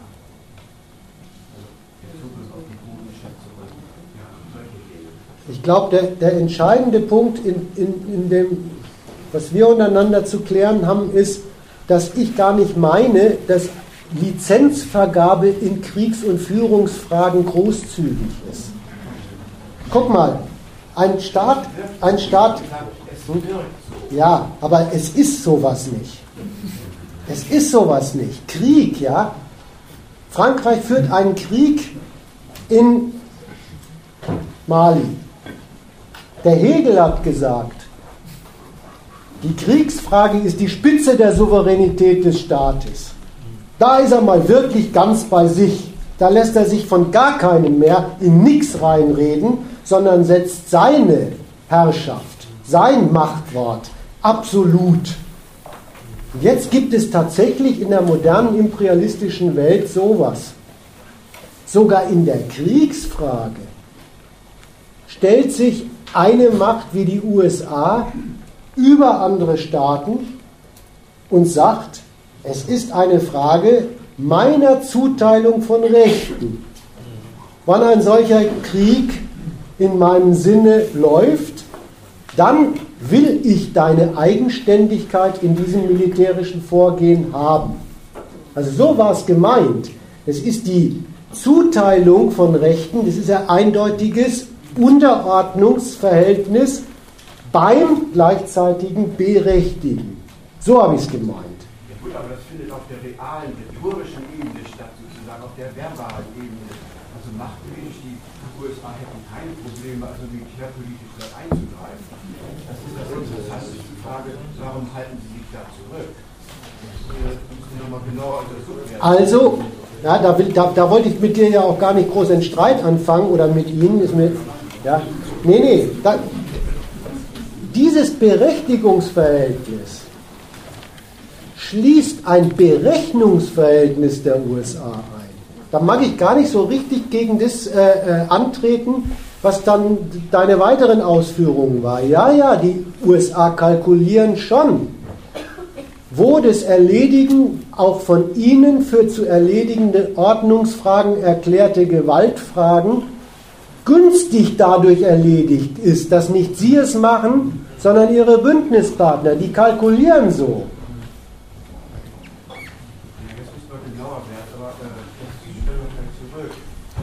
erwarten auch was für dieses äh, sogenannte Zugeständnis in anderen Regionen der Welt erstmal, dafür sollte das beiden Zitat stehen. Erstmal erwarten Sie, dass zu Ihrer wunderbaren imperialistischen Welt in den nächsten Jahren dauernd Fälle von Krieg und Liederlichkeit dazugehören. Dass es da in der Frage, was zu organisieren, aufzuteilen, zu delegieren gibt, das, das nehmen die kalt lächelnd zur Kenntnis als, tja, so ist unsere Welt. Deswegen suchen sie neue Stützpunkte für amerikanische Drohnen, ordnen aber eben auch zum Beispiel dafür ihre Bündnisverhältnisse neu und entdecken an europäischem Militär und an europäischen Ordnungsambitionen, an an der Ambition, sich Räume zuzuordnen, als das ist ein europäischer Einflussraum. Etwas, was sie mit guten, berechnenden amerikanischen Gründen berechtigen können. Also so ungefähr sehe ich das Verhältnis. Ich möchte vielleicht noch was ergänzen. Ähm, die Amerikaner kalkulieren auch mit einer gewissen ähm, Sicherheit in der, zur materiellen Seite der Kriegsführung.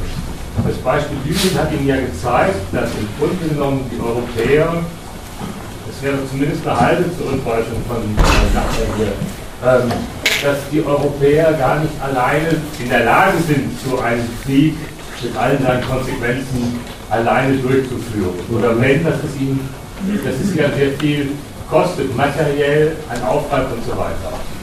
Ähm, die Sicherheit haben sie inzwischen, dass sie sozusagen auch, auch äh, militärisch der letzte Unterpfand der europäischen Kriegführung sind, in solchen Gegenden, aber auch in anderen Gegenden, wo man stehen würde.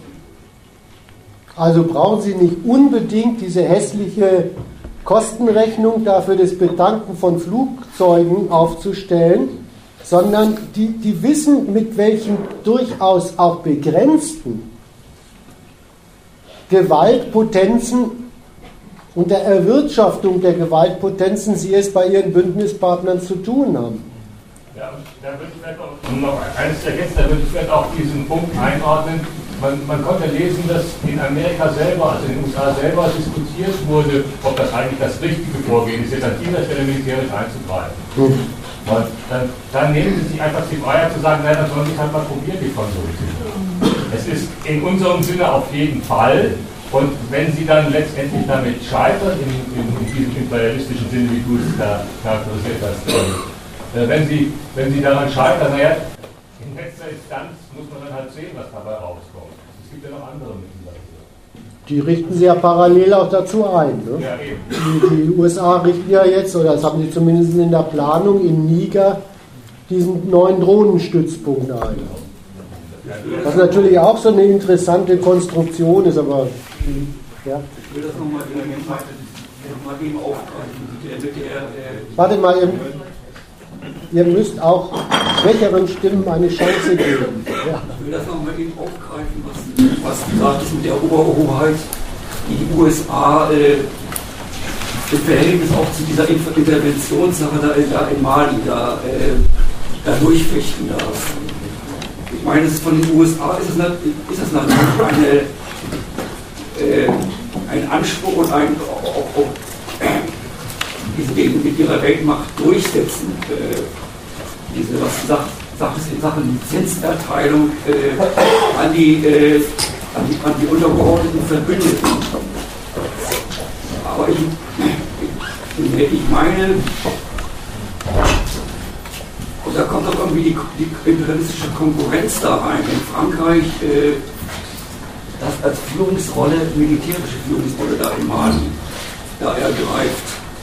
Äh, von, der, von dessen Standpunkt äh, aus machen, macht auch Frankreich damit zugleich auch die Konkurrenzfrage auf. Das heißt, äh, hier den Anspruch, hier, ein Stück äh, politischen und weltmächtigen Einfluss äh, dann auch gegen, gegen das beherrschende Interesse der USA damit durchzufechten. Also, also das, wie, wie kam das vor? Ja, Frank, das war meine Einleitung. Ja? Ich wollte sagen, wenn, wenn, wenn Frankreich da die Führungsrolle ergreift, dann geht es gar nicht anders, als dass damit eine Konkurrenzfrage aufgeworfen ist. Wie steht jetzt eigentlich französische Führungsmacht zu den Führungsmachtansprüchen der anderen Imperialisten? Erstaunlich ist an dem Fall, wie das derzeit eingeordnet wird von denen, die in dieser Konkurrenzfrage angesprochen sind. Und dass das eine Konkurrenzfrage Frankreichs ist, scheint die USA überhaupt nicht davon abzuhalten. Das wissen die auch. Aber das scheint die gar nicht davon abzuhalten zu sagen, das ordnen wir ein wie eine Auftragsnahme. Wir gehen davon aus, dass dieses Fortbrechen Frankreichs eine für uns nützliche Sorte von Führungsanspruch ist. Ja, wir gehen sogar davon aus, und so hat sich übrigens auch der Biden da auf dieser Sicherheitskonferenz geäußert, dass das lauter Gründe für Frankreich und für die anderen europäischen Staaten, die sich daran beteiligen, schafft, dass sie das Bündnis mit Amerika hinterher mehr schätzen als vorher. Und da ist was dran. Eine Nachfrage. Können Sie sich denn da, also die USA, so sicher sein, dass Europa bzw. Frankreich das genauso sehen? Äh, eine Macht wie die USA ist dieser Spekulation zum Glück überhoben. Dafür die, haben die USA doch ihre Macht. In dieser Frage nicht abhängig vom Aufgehen einer Spekulation zu sein. Das ist die eine Sache und die andere Sache ist ja, Lizenzfälle sind in jedem Fall neu zu entscheiden. Ja. Es gibt ja nicht das Lizenzfall, sondern sie haben bei Syrien wo die Franzosen ja auch sofort eigentlich versucht haben, wieder ein Stück konkurrierende Weltführungsmacht eindeutig den Bescheid gegeben, in diesem Fall bekommt ihr von uns die Lizenz nicht. Mhm. Sondern das ist ja, bekommen andere die Lizenz, nämlich die Anrainerstaaten und Katar solche Kontrakt. Also da muss man aufpassen, dass man das nicht so sagen, äh, Prinzip macht. Wenn Sie einmal so machen, müssen Sie immer so. Das ist nicht so. Sie entscheiden es von Fall zu Fall und äh, sehen Sie am Fall Syrien was anderes für entscheiden an, als würde ich im Fall Mali sagen. Diese konkurrierende Weltführungsmacht Frankreich, die sollen das mal dort durchziehen. Dann werden wir schon sehen, was da kommt. Was man allerdings derzeit wirklich an diesem zweiten Fall, also Libyen und Mali, und auch an der Art und Weise, wie die westlichen Staaten mittlerweile wieder über ihre NATO diskutieren, bemerkt, ist, dass sich derzeit so etwas wie eine amerikanische Linie gebildet hat, die gesagt hat, es ist für Amerika nützlich, solche europäischen Bündnispartner zu haben. Und Amerika ist sich gewiss, dass die Führungsansprüche der europäischen Bündnispartner mittlerweile auch eingesehen haben, dass sie so ambitioniert sind in der Frage dessen, was sie in der Welt alles geordnet haben wollen, dass sie schon wissen, was sie an ihrer Supermacht USA und dem Bündnis mit ihr in der NATO haben. Das ist derzeit schon die Linie. Man merkt, ja, man merkt ja auch an allem, was wir jetzt diskutieren. Ja, ja, ich will nur eine Sache noch sagen. Man merkt doch an all dem, dass das konditioniert ist, dass das an, an einer Bedingung hängt. Aber. Ähm, ich komme grundsätzlich klar mit einer ökonomischen Begründung, also wieso Frankreich interveniert. Ähm, nur, ich glaube, fällt alles noch ein bisschen herunter. Du hast hier heute in deiner Art äh, Katja Dingsbums genannt. Ähm, ihren Einwänden, da gehe ich auch nicht d'accord, inwiefern sie das gerade verpusht, inwiefern da dann doch ähm, ökonomische Interessen dahinter stehen, hinter so einer ja, Kiesform. Ähm, nur äh, was völlig umfängt, ist einfach nicht so die Wahrnehmung, also die ernsthafte die Ernsthaftigkeit von Islamisten und deren Ideologie. Und äh, dass du auch zum Teil die ganze Zeit von Imperialisten redest, was natürlich gibt es imperialistische Interessen, aber das sind dann auch äh, nicht nur aus dem Westen welche, sondern eben aus Saudi-Arabien, die da in den Irak und so weiter äh, investieren. Ähm, ja. Und das ist einfach für mich ernst nehmend ist, wenn 80% bis 60% äh, der Bevölkerung dort äh, das einfordert, dass es eine Intervenierung von außen gibt wo eben auch diese 8 Amerika irgendwie eigentlich an gewisser Stelle sind. Und 22 Prozent derjenigen, die äh, eine Militärorganisation äh, einfordern, äh, welche in den USA haben. Und 17 Prozent Frankreich. einige Sachen zusammen, aber ich finde, das ist eher sowas, was aus einer linken Sicht doch eher äh, eine tolle Sache wäre, eher noch sowas äh, mal in Anschein zu nehmen und zu sagen, hey, da geht es dreckig und natürlich gibt es diese ökonomischen Interessen, aber äh, da spielt noch einiges weiteres mit und das halt in diesen einzelnen Personen in Mali, wenn es richtig dreckig geht. Und danach, also davor ging es nicht gut, aber äh, wenn Frauen gesteinigt werden etc., spricht nichts dagegen, dass da militärisch dagegen vorgegangen wird.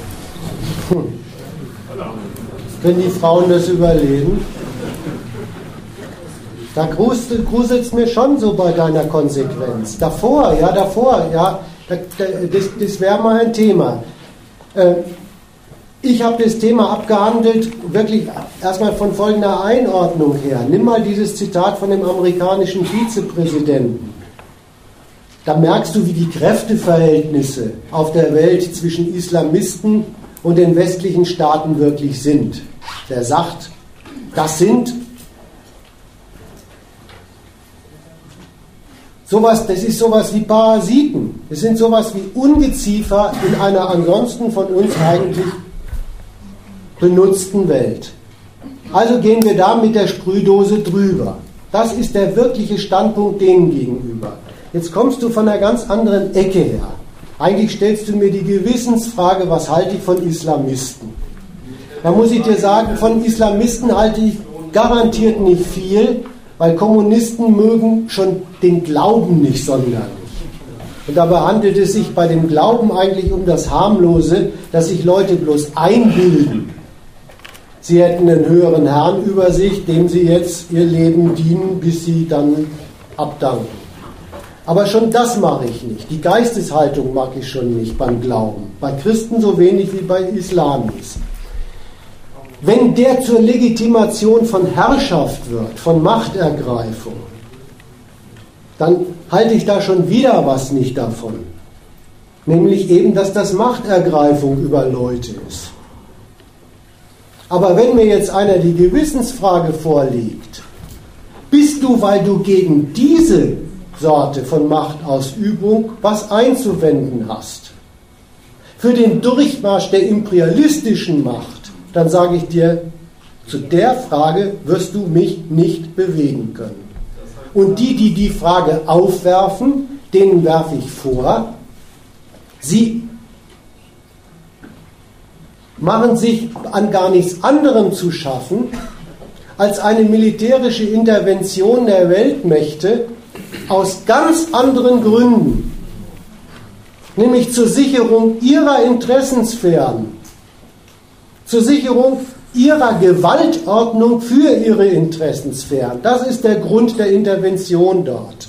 Sie machen sich daran zu schaffen, für diese Intervention heimliche, von ihnen irgendwie gut findbare Begründungen sich auszudenken.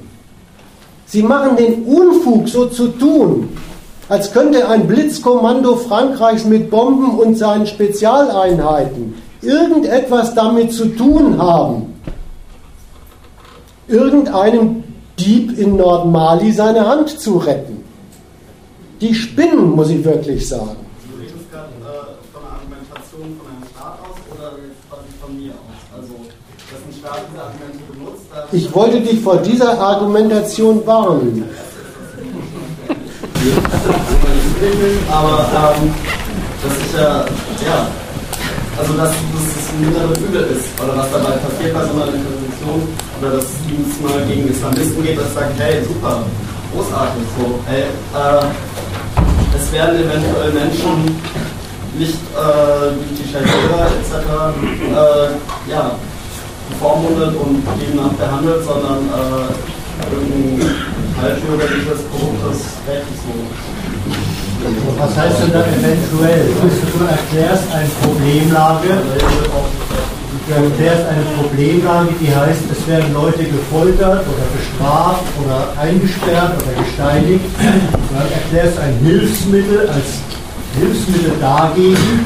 Und das sind dann Bomberflotten und das sind dann, keine Ahnung, Neger, die dann irgendwelche Tuaregs abstechen. Die beiden Sachen haben doch als Hilfsmittel gegen dein Problem überhaupt nichts miteinander zu tun.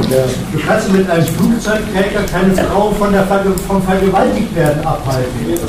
Ja, aber dann haben die beiden Sachen nichts miteinander zu tun. Aber du stellst sie in so einen Zusammenhang und sagst, immerhin, insofern so ein äh, Handabhacker vielleicht dann mit Familie ausgerottet wird, und zwar nicht schlecht. Wieso denn? Nee, dann kann ich auch nochmal gerne differenzieren. Ich kann sagen, diejenigen, die am 22. März in Mali einen Aufstand begangen haben, waren plus also unter deren ähm, oder ja, Militärs gab es ebenfalls ja, Massenvergewaltigung. Ähm, nur ist das demnach einfach der Faktor, dass dort ein Ort geschaffen wird, wo sowas wie Schahira einfach ein Rechtsmaß wird, nachdem sich alles Vietnam, nachdem gehandelt wird. Und ähm, das ist einfach mal ein anderer, also noch ein, ein anderer Punkt dazu. Also ein Ort oder ein Gelände, das einfach völlig darauf produziert wird.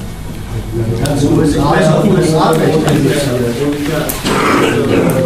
bürgerlichen Initiativen oder Projekte groß dagegen vorgegangen werden kann, dass also eine krasse militärische Bedrohung hinter dieser ja, Vergewaltigung was dieses Leben stützt.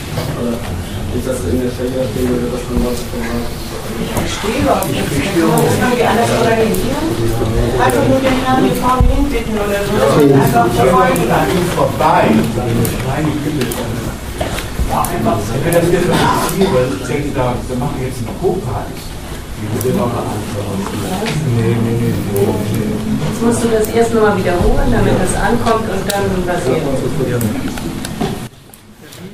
Das ist deswegen etwas schwer zu wiederholen, weil sich der, der Redner selber nicht recht entscheiden möchte, worüber er genau reden möchte.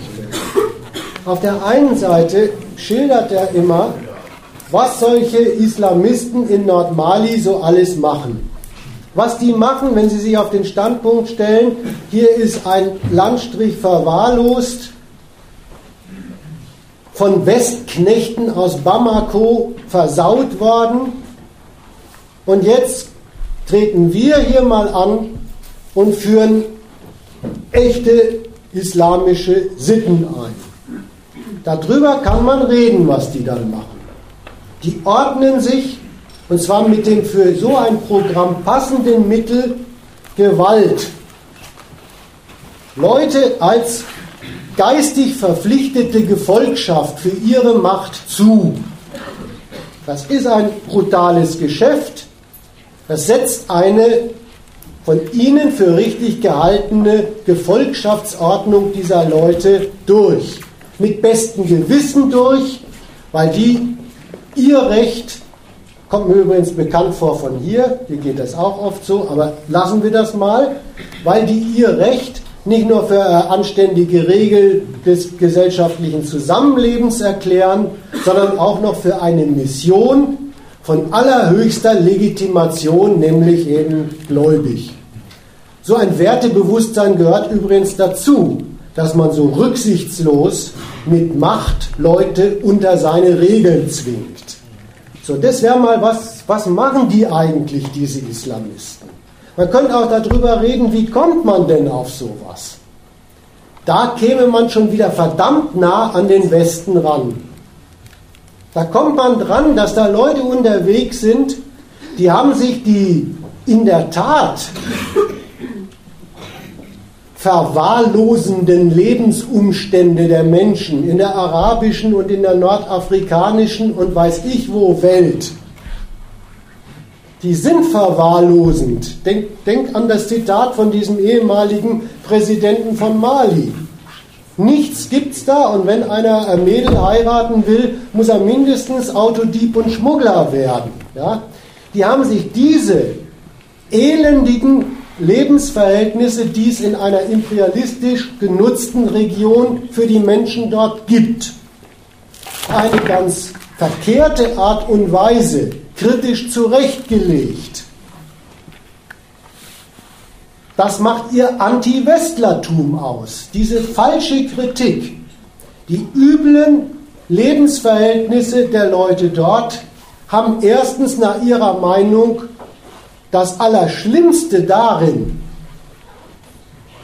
dass sie eine Sittlichkeit der Leute, ein Streben nach Höherem, nämlich eben dieser Glaubenstreue, mit einem gottesfürchtigen Leben untergraben. Das wäre mal erster Einwand gegen die. Gibt es da vielleicht was anderes zu kritisieren, wenn Leute nicht anständig was zu fressen und zu trinken haben, als die kommen nicht recht zur Gottesfürchtigkeit. Aber so ist es mit moralischen Kritikern an Lebensverhältnissen. Das kann eine Tea Party in Amerika übrigens auch. Äh, jetzt greifen sie zu zu, zu, der, zu der zweiten verkehrten Kritik an diesen Verhältnissen. Das liegt daran, dass die Leute in ihrer sein sollenden Sittenstrenge nicht die richtige, mächtige Aufsicht haben, die dafür sorgt. Das machen wir. Jetzt kommen Sie mit dem zum Werteprogramm passenden brutalen Mittel Macht und bläuen Ihren Schäfchen die Sittenstränge ein, von denen Sie der Auffassung sind, das ist das, was die als erstes verdienen. Das tun Sie drittens gegen die, die Sie überhaupt für die, für die Verursacher dieser verwahrlosten Verhältnisse ins Auge gefasst haben, aber schon wieder ganz schlecht ins Auge gefasst haben. Die sind anti-westlich, in der Tat. Und der Vorwurf an den Westen heißt, nackte Weiber, kurze Röcke. Ernstlich halten die das Außerkraftsetzen der von ihnen gewünschten Sittlichkeit für den schwersten Vorwurf, den man den gnadenlosen Benutzern der Welt für kapitalistische und strategische Interessen zu machen hat. So gehen sie ernstlich gegen den Westen vor. Das macht übrigens auch ihren Rigorismus des Vorgehens aus. So gesehen stimmt da was dran, dass die zu sehr viel entschlossen sind, weil sie nicht nur Krieger sind, sondern das auch noch im Bewusstsein des heiligen Kriegers machen. So, jetzt haben wir ein paar böse Bemerkungen über Islamisten gemacht. Also ich jedenfalls. Richtig falsche, falsche zu sehr viel bereitem Kritik an den imperialistischen Zuständen im islamischen Raum der Welt. Aber das hat doch nichts damit zu tun, das gehört getrennt und das ist mein, mein, mein Ratschlag an dich. Trenn das mal von der Frage, ob, wenn man dagegen was hat, man sich nicht vorstellen könnte, dass, sagen wir mal gar nicht als Absicht, ich glaube ungefähr so denkst du dir das, gar nicht als Absicht, aber gewissermaßen als listige Nebenwirkung des westlichen Intervenierens vorstellen können dürfte, dass das gegen sowas Hässliches was unternimmt. Und da sage ich dir, lass das bleiben. Das ist nicht die Absicht, das ist nicht das Vorgehen, das ist nicht der Effekt. Also ist es eine, mal zu überlegen, wie kommt es zu so einem Islamismus. Aber das ist keine vernünftige Stellungnahme zu dem, was die westlichen Mächte da gerade in Mali anrichten also noch was dazu sagen. Ich kann das zu den Absichten sagen auch zu dem Effekt, aber. Aber lauter. Lauter, bitte. Bleib doch mal noch zurück an die ganzen, ich denke, man muss ganz vorsichtig sein mit dem, was heute alles unter Islamismus subsumiert wird von der westlichen Presse. Also in der ganzen arabischen Raum die vollständige Orientierungslosigkeit und politischer Hinsicht. Sie wissen ja nicht, wohin. Das war vor 30, 40 Jahren deutlich anders. Da gab es Orientierung, die also sehr viel klarer war und die sehr positiv war. Also die westliche Welt hat im arabischen Raum wirklich dieses Chaos in den Köpfen angerichtet. So. Und die letzte Rettung ist natürlich diese merkwürdige religiöse und dann fanatisierte, fanatisierte islamische Richtung. Aber das, äh, da muss man vorsichtig sein, dass man sozusagen diesen westlichen Gebrauch von Islamismus jetzt hier nicht das Wort redet. Und wenn ich dich richtig verstanden habe, geht es um eine Differenzierung. Was verbirgt sich denn alles darunter? Also gerade auf Mali bezogen, soweit ich es gelesen habe, werden äh, beispielsweise von den Tuaregs, die aus äh, Gaddafis Armee zurückkommen, die nichts mit Islamismus zu tun haben, die benutzen die Islamisten bzw stellen sich an die Spitze, also dieser radikalisierten und fanatisierten, orientierungslosen, meistens sehr jungen Leute. So, und äh, denke, das ist ganz entscheidend, wenn ich das richtig verstanden geht, die, aber nicht um die Differenzierung, dass man nicht darauf reinfällt und sagt, ja, der Islam ist scheiße und die Islamisten sind noch viel geschissener, weil sie total sind und Frauen sind und so. Ich habe das eigentlich gar nicht eigentlich ganz anders verstanden als du. Aber sag du doch noch, er war doch noch gar nicht fertig. Achso. Ja, also, man muss sagen, dass Menschen verwirrt sind, dass auch der Hand hatten, die bestimmte Situation also komplett erklären kann. Menschen kommen da in so einen Zwang hinein, dass die einzige Möglichkeit ist, an Geld zu kommen, dass sich äh, so eine Clique anschließt. Äh, wobei es dann immer noch einen moralischen Punkt gibt, wo sie selbst darüber entscheiden, was sie da machen.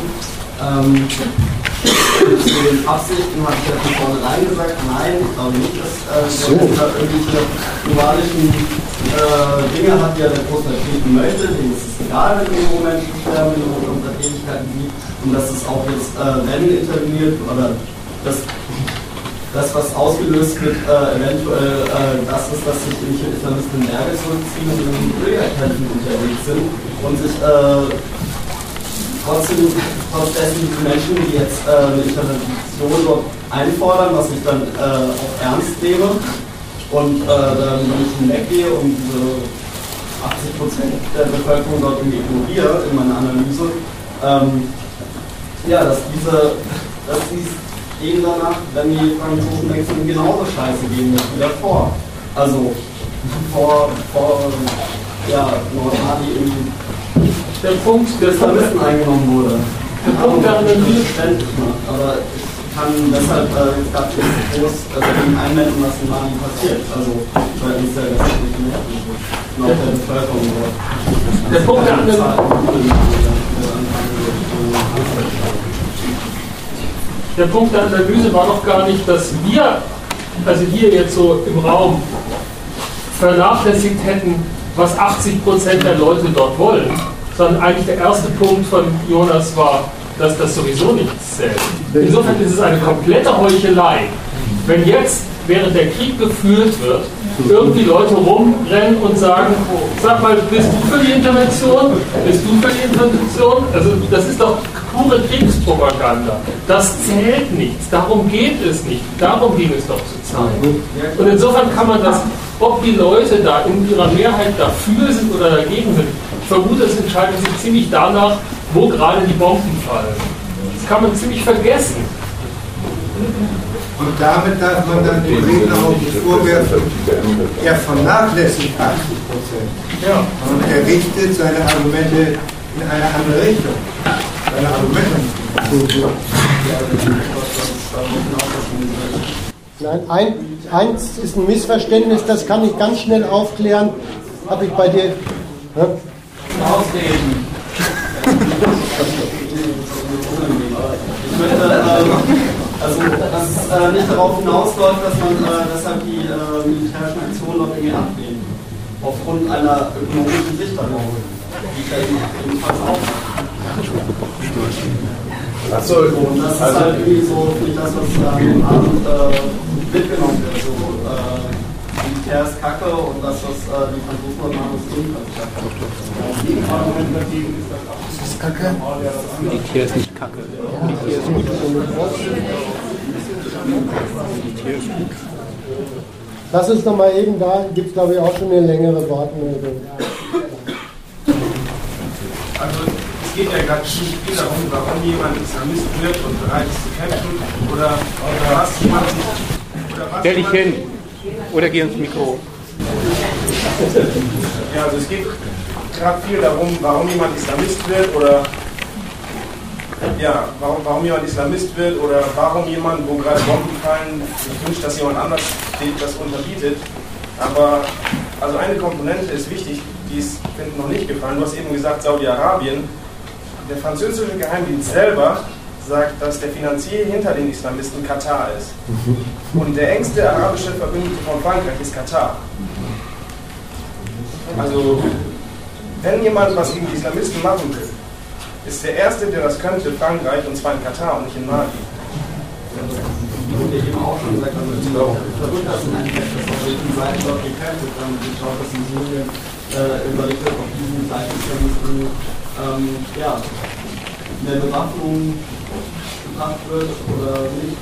Ja, die werden ja ebenfalls in Syrien werden die auch von Katar finanziert. Also sowohl von Katar als auch von anderen. Aber gerade das zeigt einem doch auf, dass man gar nicht drüber nachdenken sollte, ob es aus irgendeinem Grund okay sein kann, dass gerade Frankreich da eingreift. Aber wenn.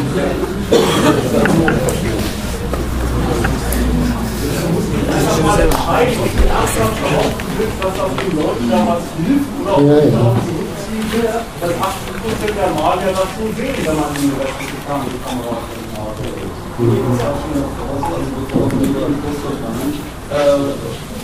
ging es den Menschen darum, dass diese, äh, wie es auch immer mal wieder genannt wird, Widerstandskämpfer verschwinden. So. Und gleich gibt es dabei dann natürlich auch wieder rassistische und nationalistische äh, Argumentationen, die so Islamisten sprechen. Äh, innerhalb Malis. So. Also da gibt es natürlich ganz viele Faktoren, auf die man achten kann. Diese Antwort äh, oder sollte, aber äh, Ähm. Nochmal, das Argument ist, glaube ich, erledigt mit seiner Überlegung. Er hat gesagt, das ist ja interessant. Das erste Mal seit Jahrzehnten erfährt man mal, was angeblich Malier wollen. Und zwar genau in dem Moment, wo im Tross von französischen Soldaten ein paar Embedded Journalists irgendein Mikrofon vor ausgesuchte Jubelmalier halten. Das ist damit erledigt. Und übrigens, wenn es so wäre, also ich halte die 80% für puren Schwindel, mhm. aber lassen wir das mal. Wenn es stimmen täte, würde ich mir immer noch das Urteil raus, rausnehmen, etwas Dümmeres können Nordmalier nicht machen, als wenn sie die Islamisten loswerden wollen, auf die Franzosen zu setzen. Dann wären sie mit ihren 80% Mehrheit einfach auf dem falschen Dampfer.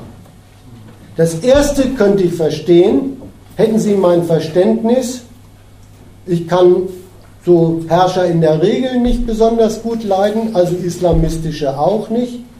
Dass man dafür französische Herrscher sich bestellt, halte ich für Gaga.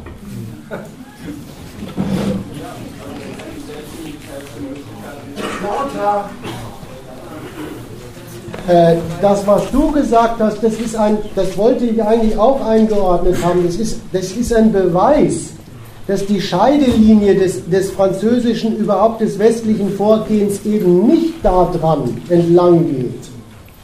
Er hat was gegen Islamisten, sondern dass die Scheidelinie von Frankreich daran entlang geht, wo stören sie seine Interessen und wo erledigen sie seine Interessen. Und in Syrien leisten die sich den zynischen, imperialistischen Umgang mit Islamisten, die sind auch da anti-westlich. Aber, aber wenn sie doch den von dem Westen zum Feind in der Region erklärten Assad-Staat kaputt machen, damit auch noch einen Vorposten des noch viel größeren Westfeinds, Iran, kaputt machen, dann sind Islamisten gute Krieger und vielleicht gehen sie dabei sogar drauf.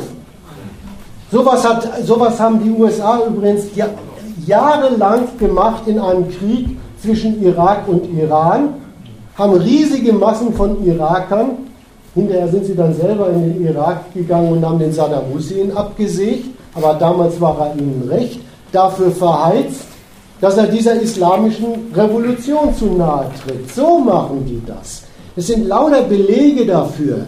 Die deklinieren die Beurteilung von solchen Kräften eben wirklich gnadenlos runter wie es dieser beiden da so schön sagt, von die stören westliche Interessen oder die dienen westlichen Interessen. Punkt. Das ist doch nur das Kanonenfutter, was anti-westlich ist. Also Richtig. Im Kalten Krieg wurden diese Islamisten ja ganz offiziell aufgebaut ja. von Saudi-Arabien und den USA ja. als Anti-Bolschewisten. Ja.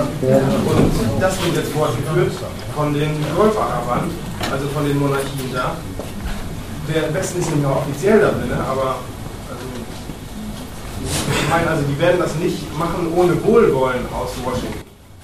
Naja, vielleicht gibt es auch mal einen Streit, wenn die ausgerechnet in Mali noch Geld hinschicken. Das werden sie schon gebacken kriegen, aber da mag ich mich jetzt echt nicht mehr einmischen. Und da möchte ich noch einen Satz sagen zu dir. Die Erklärung, die jetzt hier abgegeben wurde zu Mali und zu Syrien, das ist die Erklärung der Vorgänge was du vorhin gesagt hast, da hast du gesagt, wie verrückt das ist. Das mag zwar bescheuert sein, aber es hat eine Logik. Wenn auch eine bescheuert Ja, und da wollte ich nochmal kurz zurückkommen, weil Deutschland habe ich ja noch eigentlich offenen Punkt und da muss ich noch einen Satz zu sagen oder drei. Das, was einem da jetzt geboten wird, ist eine imperialistische Welt, auf die soll man sich einstellen. Wo ist das Ausnutzen solcher Landstriche neben einer Sorte von dauerndem Staatszerfall, Zerrüttung von Bevölkerung und niedriger Intensität von Anti-Aufstandsbekämpfung gibt? Durch den Westen und durch seine Hilfskräfte. Das wird einem angeboten als so geht jetzt die Welt. Deswegen noch schnell was zu Deutschland. Die sind ja auch von Frankreich in dieser Bündnis, also Konkurrenzfrage, angesprochen. Da muss man auch festhalten, auch das geht ziemlich reibungslos, was sie da machen.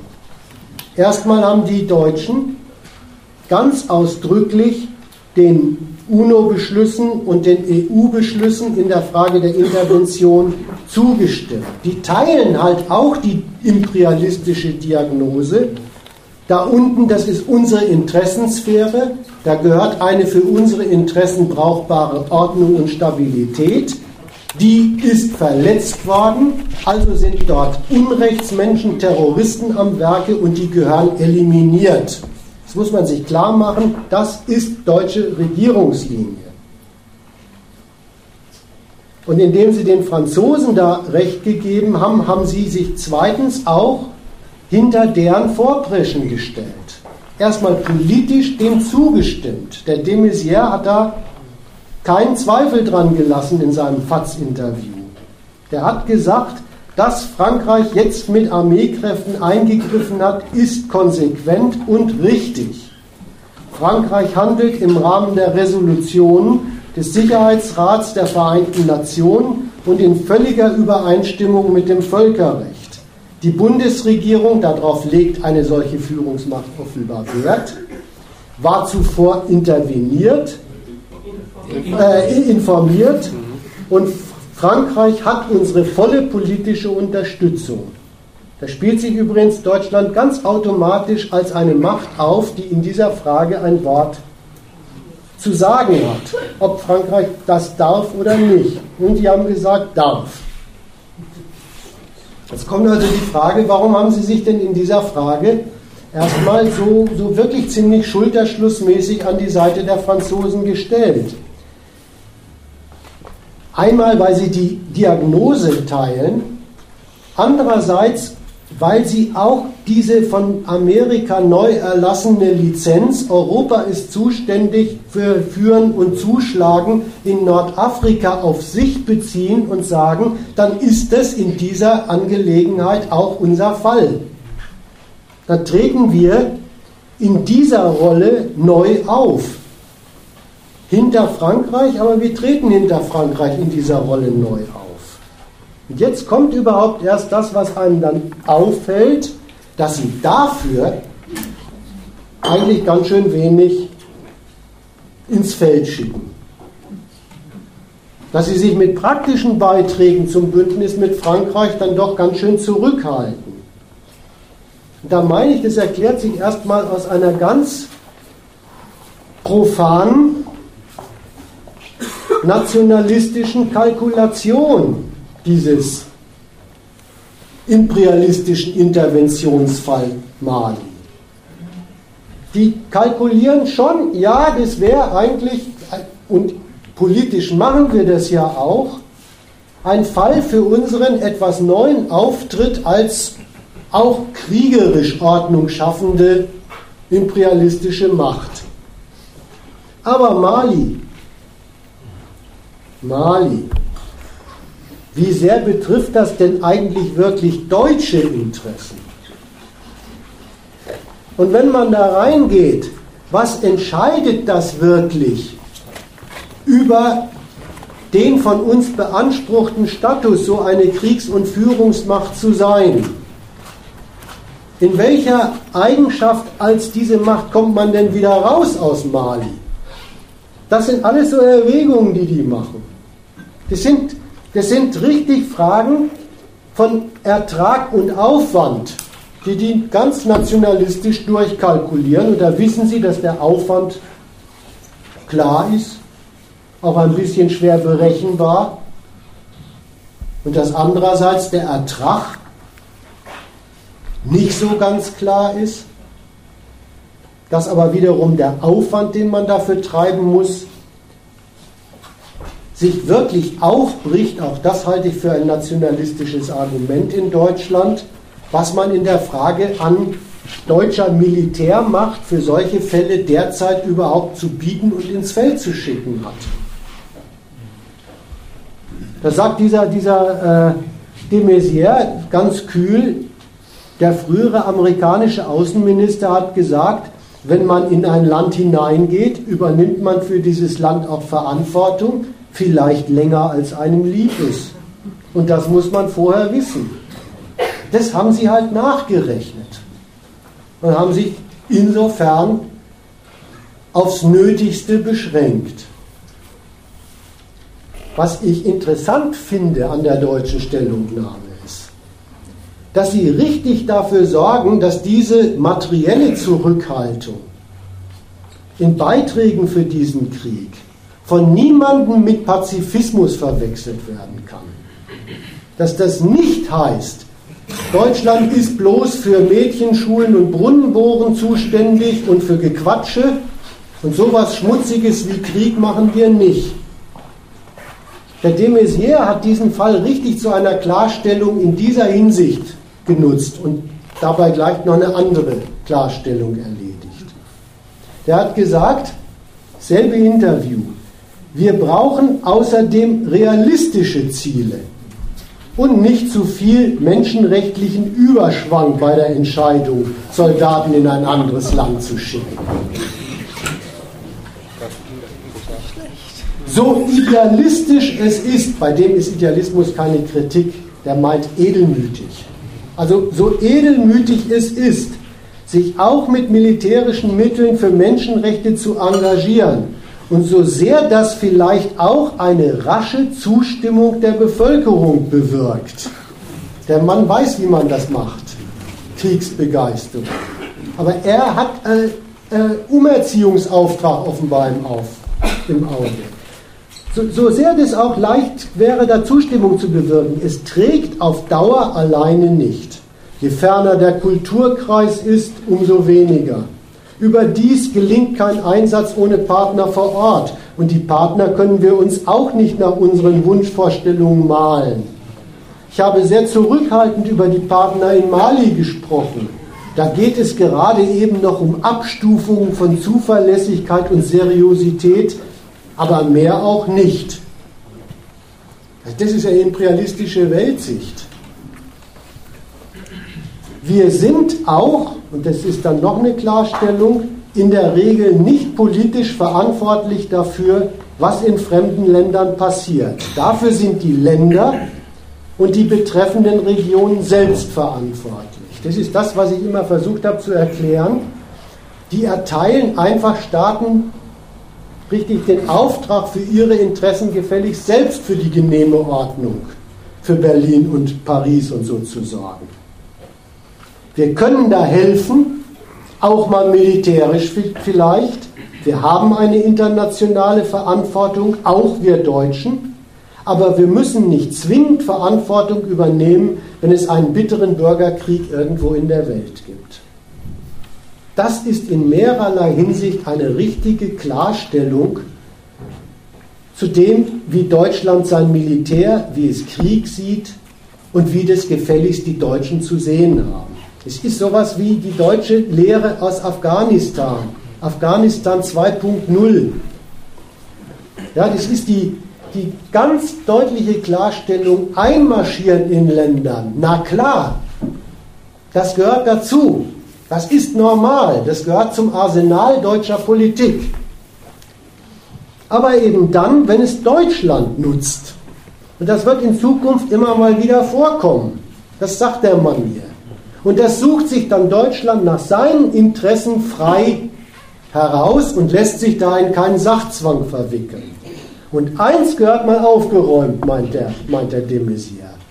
Dieser Quatsch, wenn Deutschland irgendwo in ein Land einmarschiert, müsste das den Leuten dort helfen. Und das soll man ihm auch mal glauben.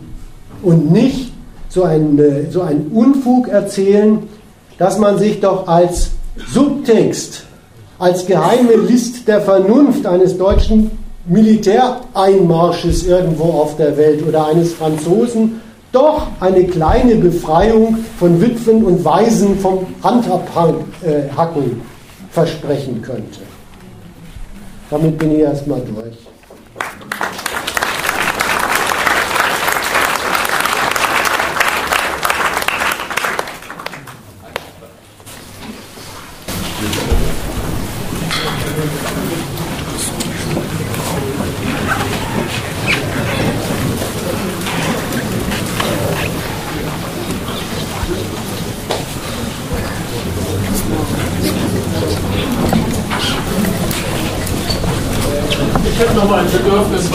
ja. und Was da vorhin aus der Ecke gekommen ist, zu sagen.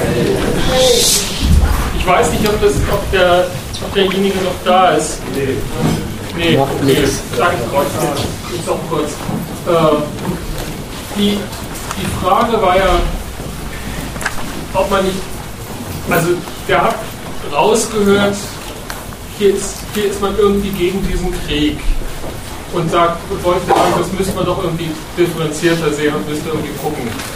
Ich, ich würde da einerseits sagen, ganz prinzipiell, natürlich bin ich gegen Krieg. Andererseits würde ich sagen, aber diese Frage ist sowas von unwichtig. Diese Frage ist sowas von unwichtig, weil darum geht es nicht. Es geht darum zu erklären, warum es diese Kriege gibt.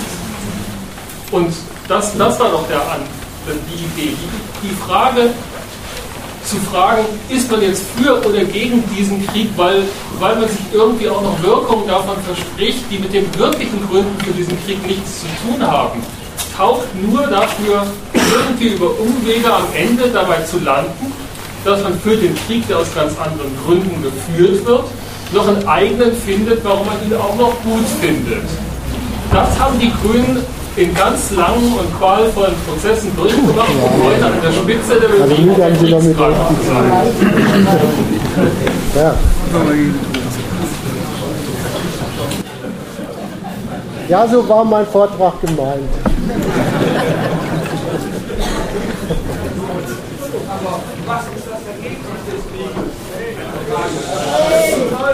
Ja, ja. Was ist das Ergebnis des Krieges? Im nächsten Monat wollen die Franzosen angeblich wieder nach Hause gehen. Ja?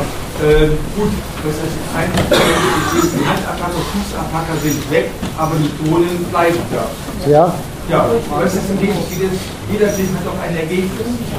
Darüber wurde heute noch nicht gesprochen.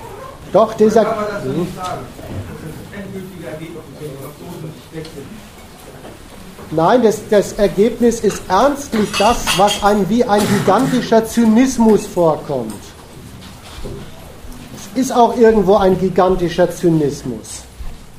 Das Ergebnis des Krieges ist, der, der Militäreinsatz samt seiner Kollateralschäden dezimiert Leute, die der Westen in dieser Gegend nicht da haben will. Und macht einen verrotteten, kaputten Staat für seine Interessen soweit wieder gängig. Und das Ergebnis des Krieges ist zweitens, dieser Landstrich bleibt eingeordnet in die Rubrik instabile bis scheiternde Staaten, wird also eingruppiert in die Fälle von Dauerinterventionismus. Das wird einem versprochen, dass dieser Krieg dort anrichten wird. Und das sagen die jetzt schon, wenn sie sagen, das ist uns vollkommen klar, die werden sich in die Berge zurückziehen. Die malische Armee ist auf lange Zeit eine, die wird das nicht in den Griff kriegen. Naja, dann muss man eben flexibel immer wieder mit der, mit der Insektenvertilgungsspritze westlicher Art drüber gehen, wenn uns die Leute, die uns da nicht passen, es zu doll treiben. Ja, ähm, hat jemand die Genehmigung erteilt, dass die Drohnen da kontrolliert äh, sein dürfen? Die geht ja nicht in Mali, in einem anderen Land. Hat die Regierung zugestimmt oder ähm, wurde die bestochen? Ich weiß nicht, ich habe darüber nichts gelesen. Ja, Niger hat zugestimmt und das ist ja und das ist ein Fall von dem, was ich vorhin erläutert habe, was das dort überhaupt für Staaten sind. Diese Staaten leben ja wirklich als Staat davon. Das ist ihre alles entscheidende Quelle von Mitteln für Macht.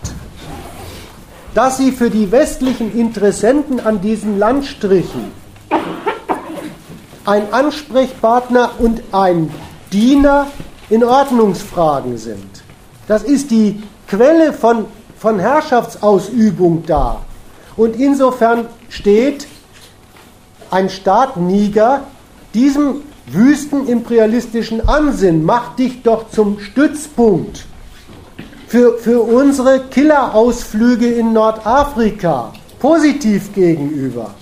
Der entdeckt da drin ein Angebot an dann kann er davon ein Stück weit als Nigerian, als Nigerstaat, nicht nigerianisch, als Nigerstaat leben. Kriegt dafür vielleicht sogar ein bisschen Bestandsgarantie von den Amerikanern, zumindest sagen wir mal 20 Kilometer rund um die Drohnenbasis herum. Es hat natürlich auch einen Preis. Wo Amerika eine Drohnenbasis hinstellt, hat Amerika schon wieder einen Grund, diesen Staat äußerst sorgfältig als instabilen Staat zu kontrollieren und zu schuhriegeln. Immerhin wollen ja die amerikanischen Drohnenbasen geschützt sein. Und dem hat dann Niger schon auch zu genügen, Oder wird selber deswegen zu einem Interventionsfall? So geht ernstlich moderner Imperialismus heute. Jedenfalls in einer Region namens Subsahara-Zone. All das wird der Bevölkerung hierzulande als, ja, das ist nun mal der Preis der Freiheit, kalt lächelnd beigebracht.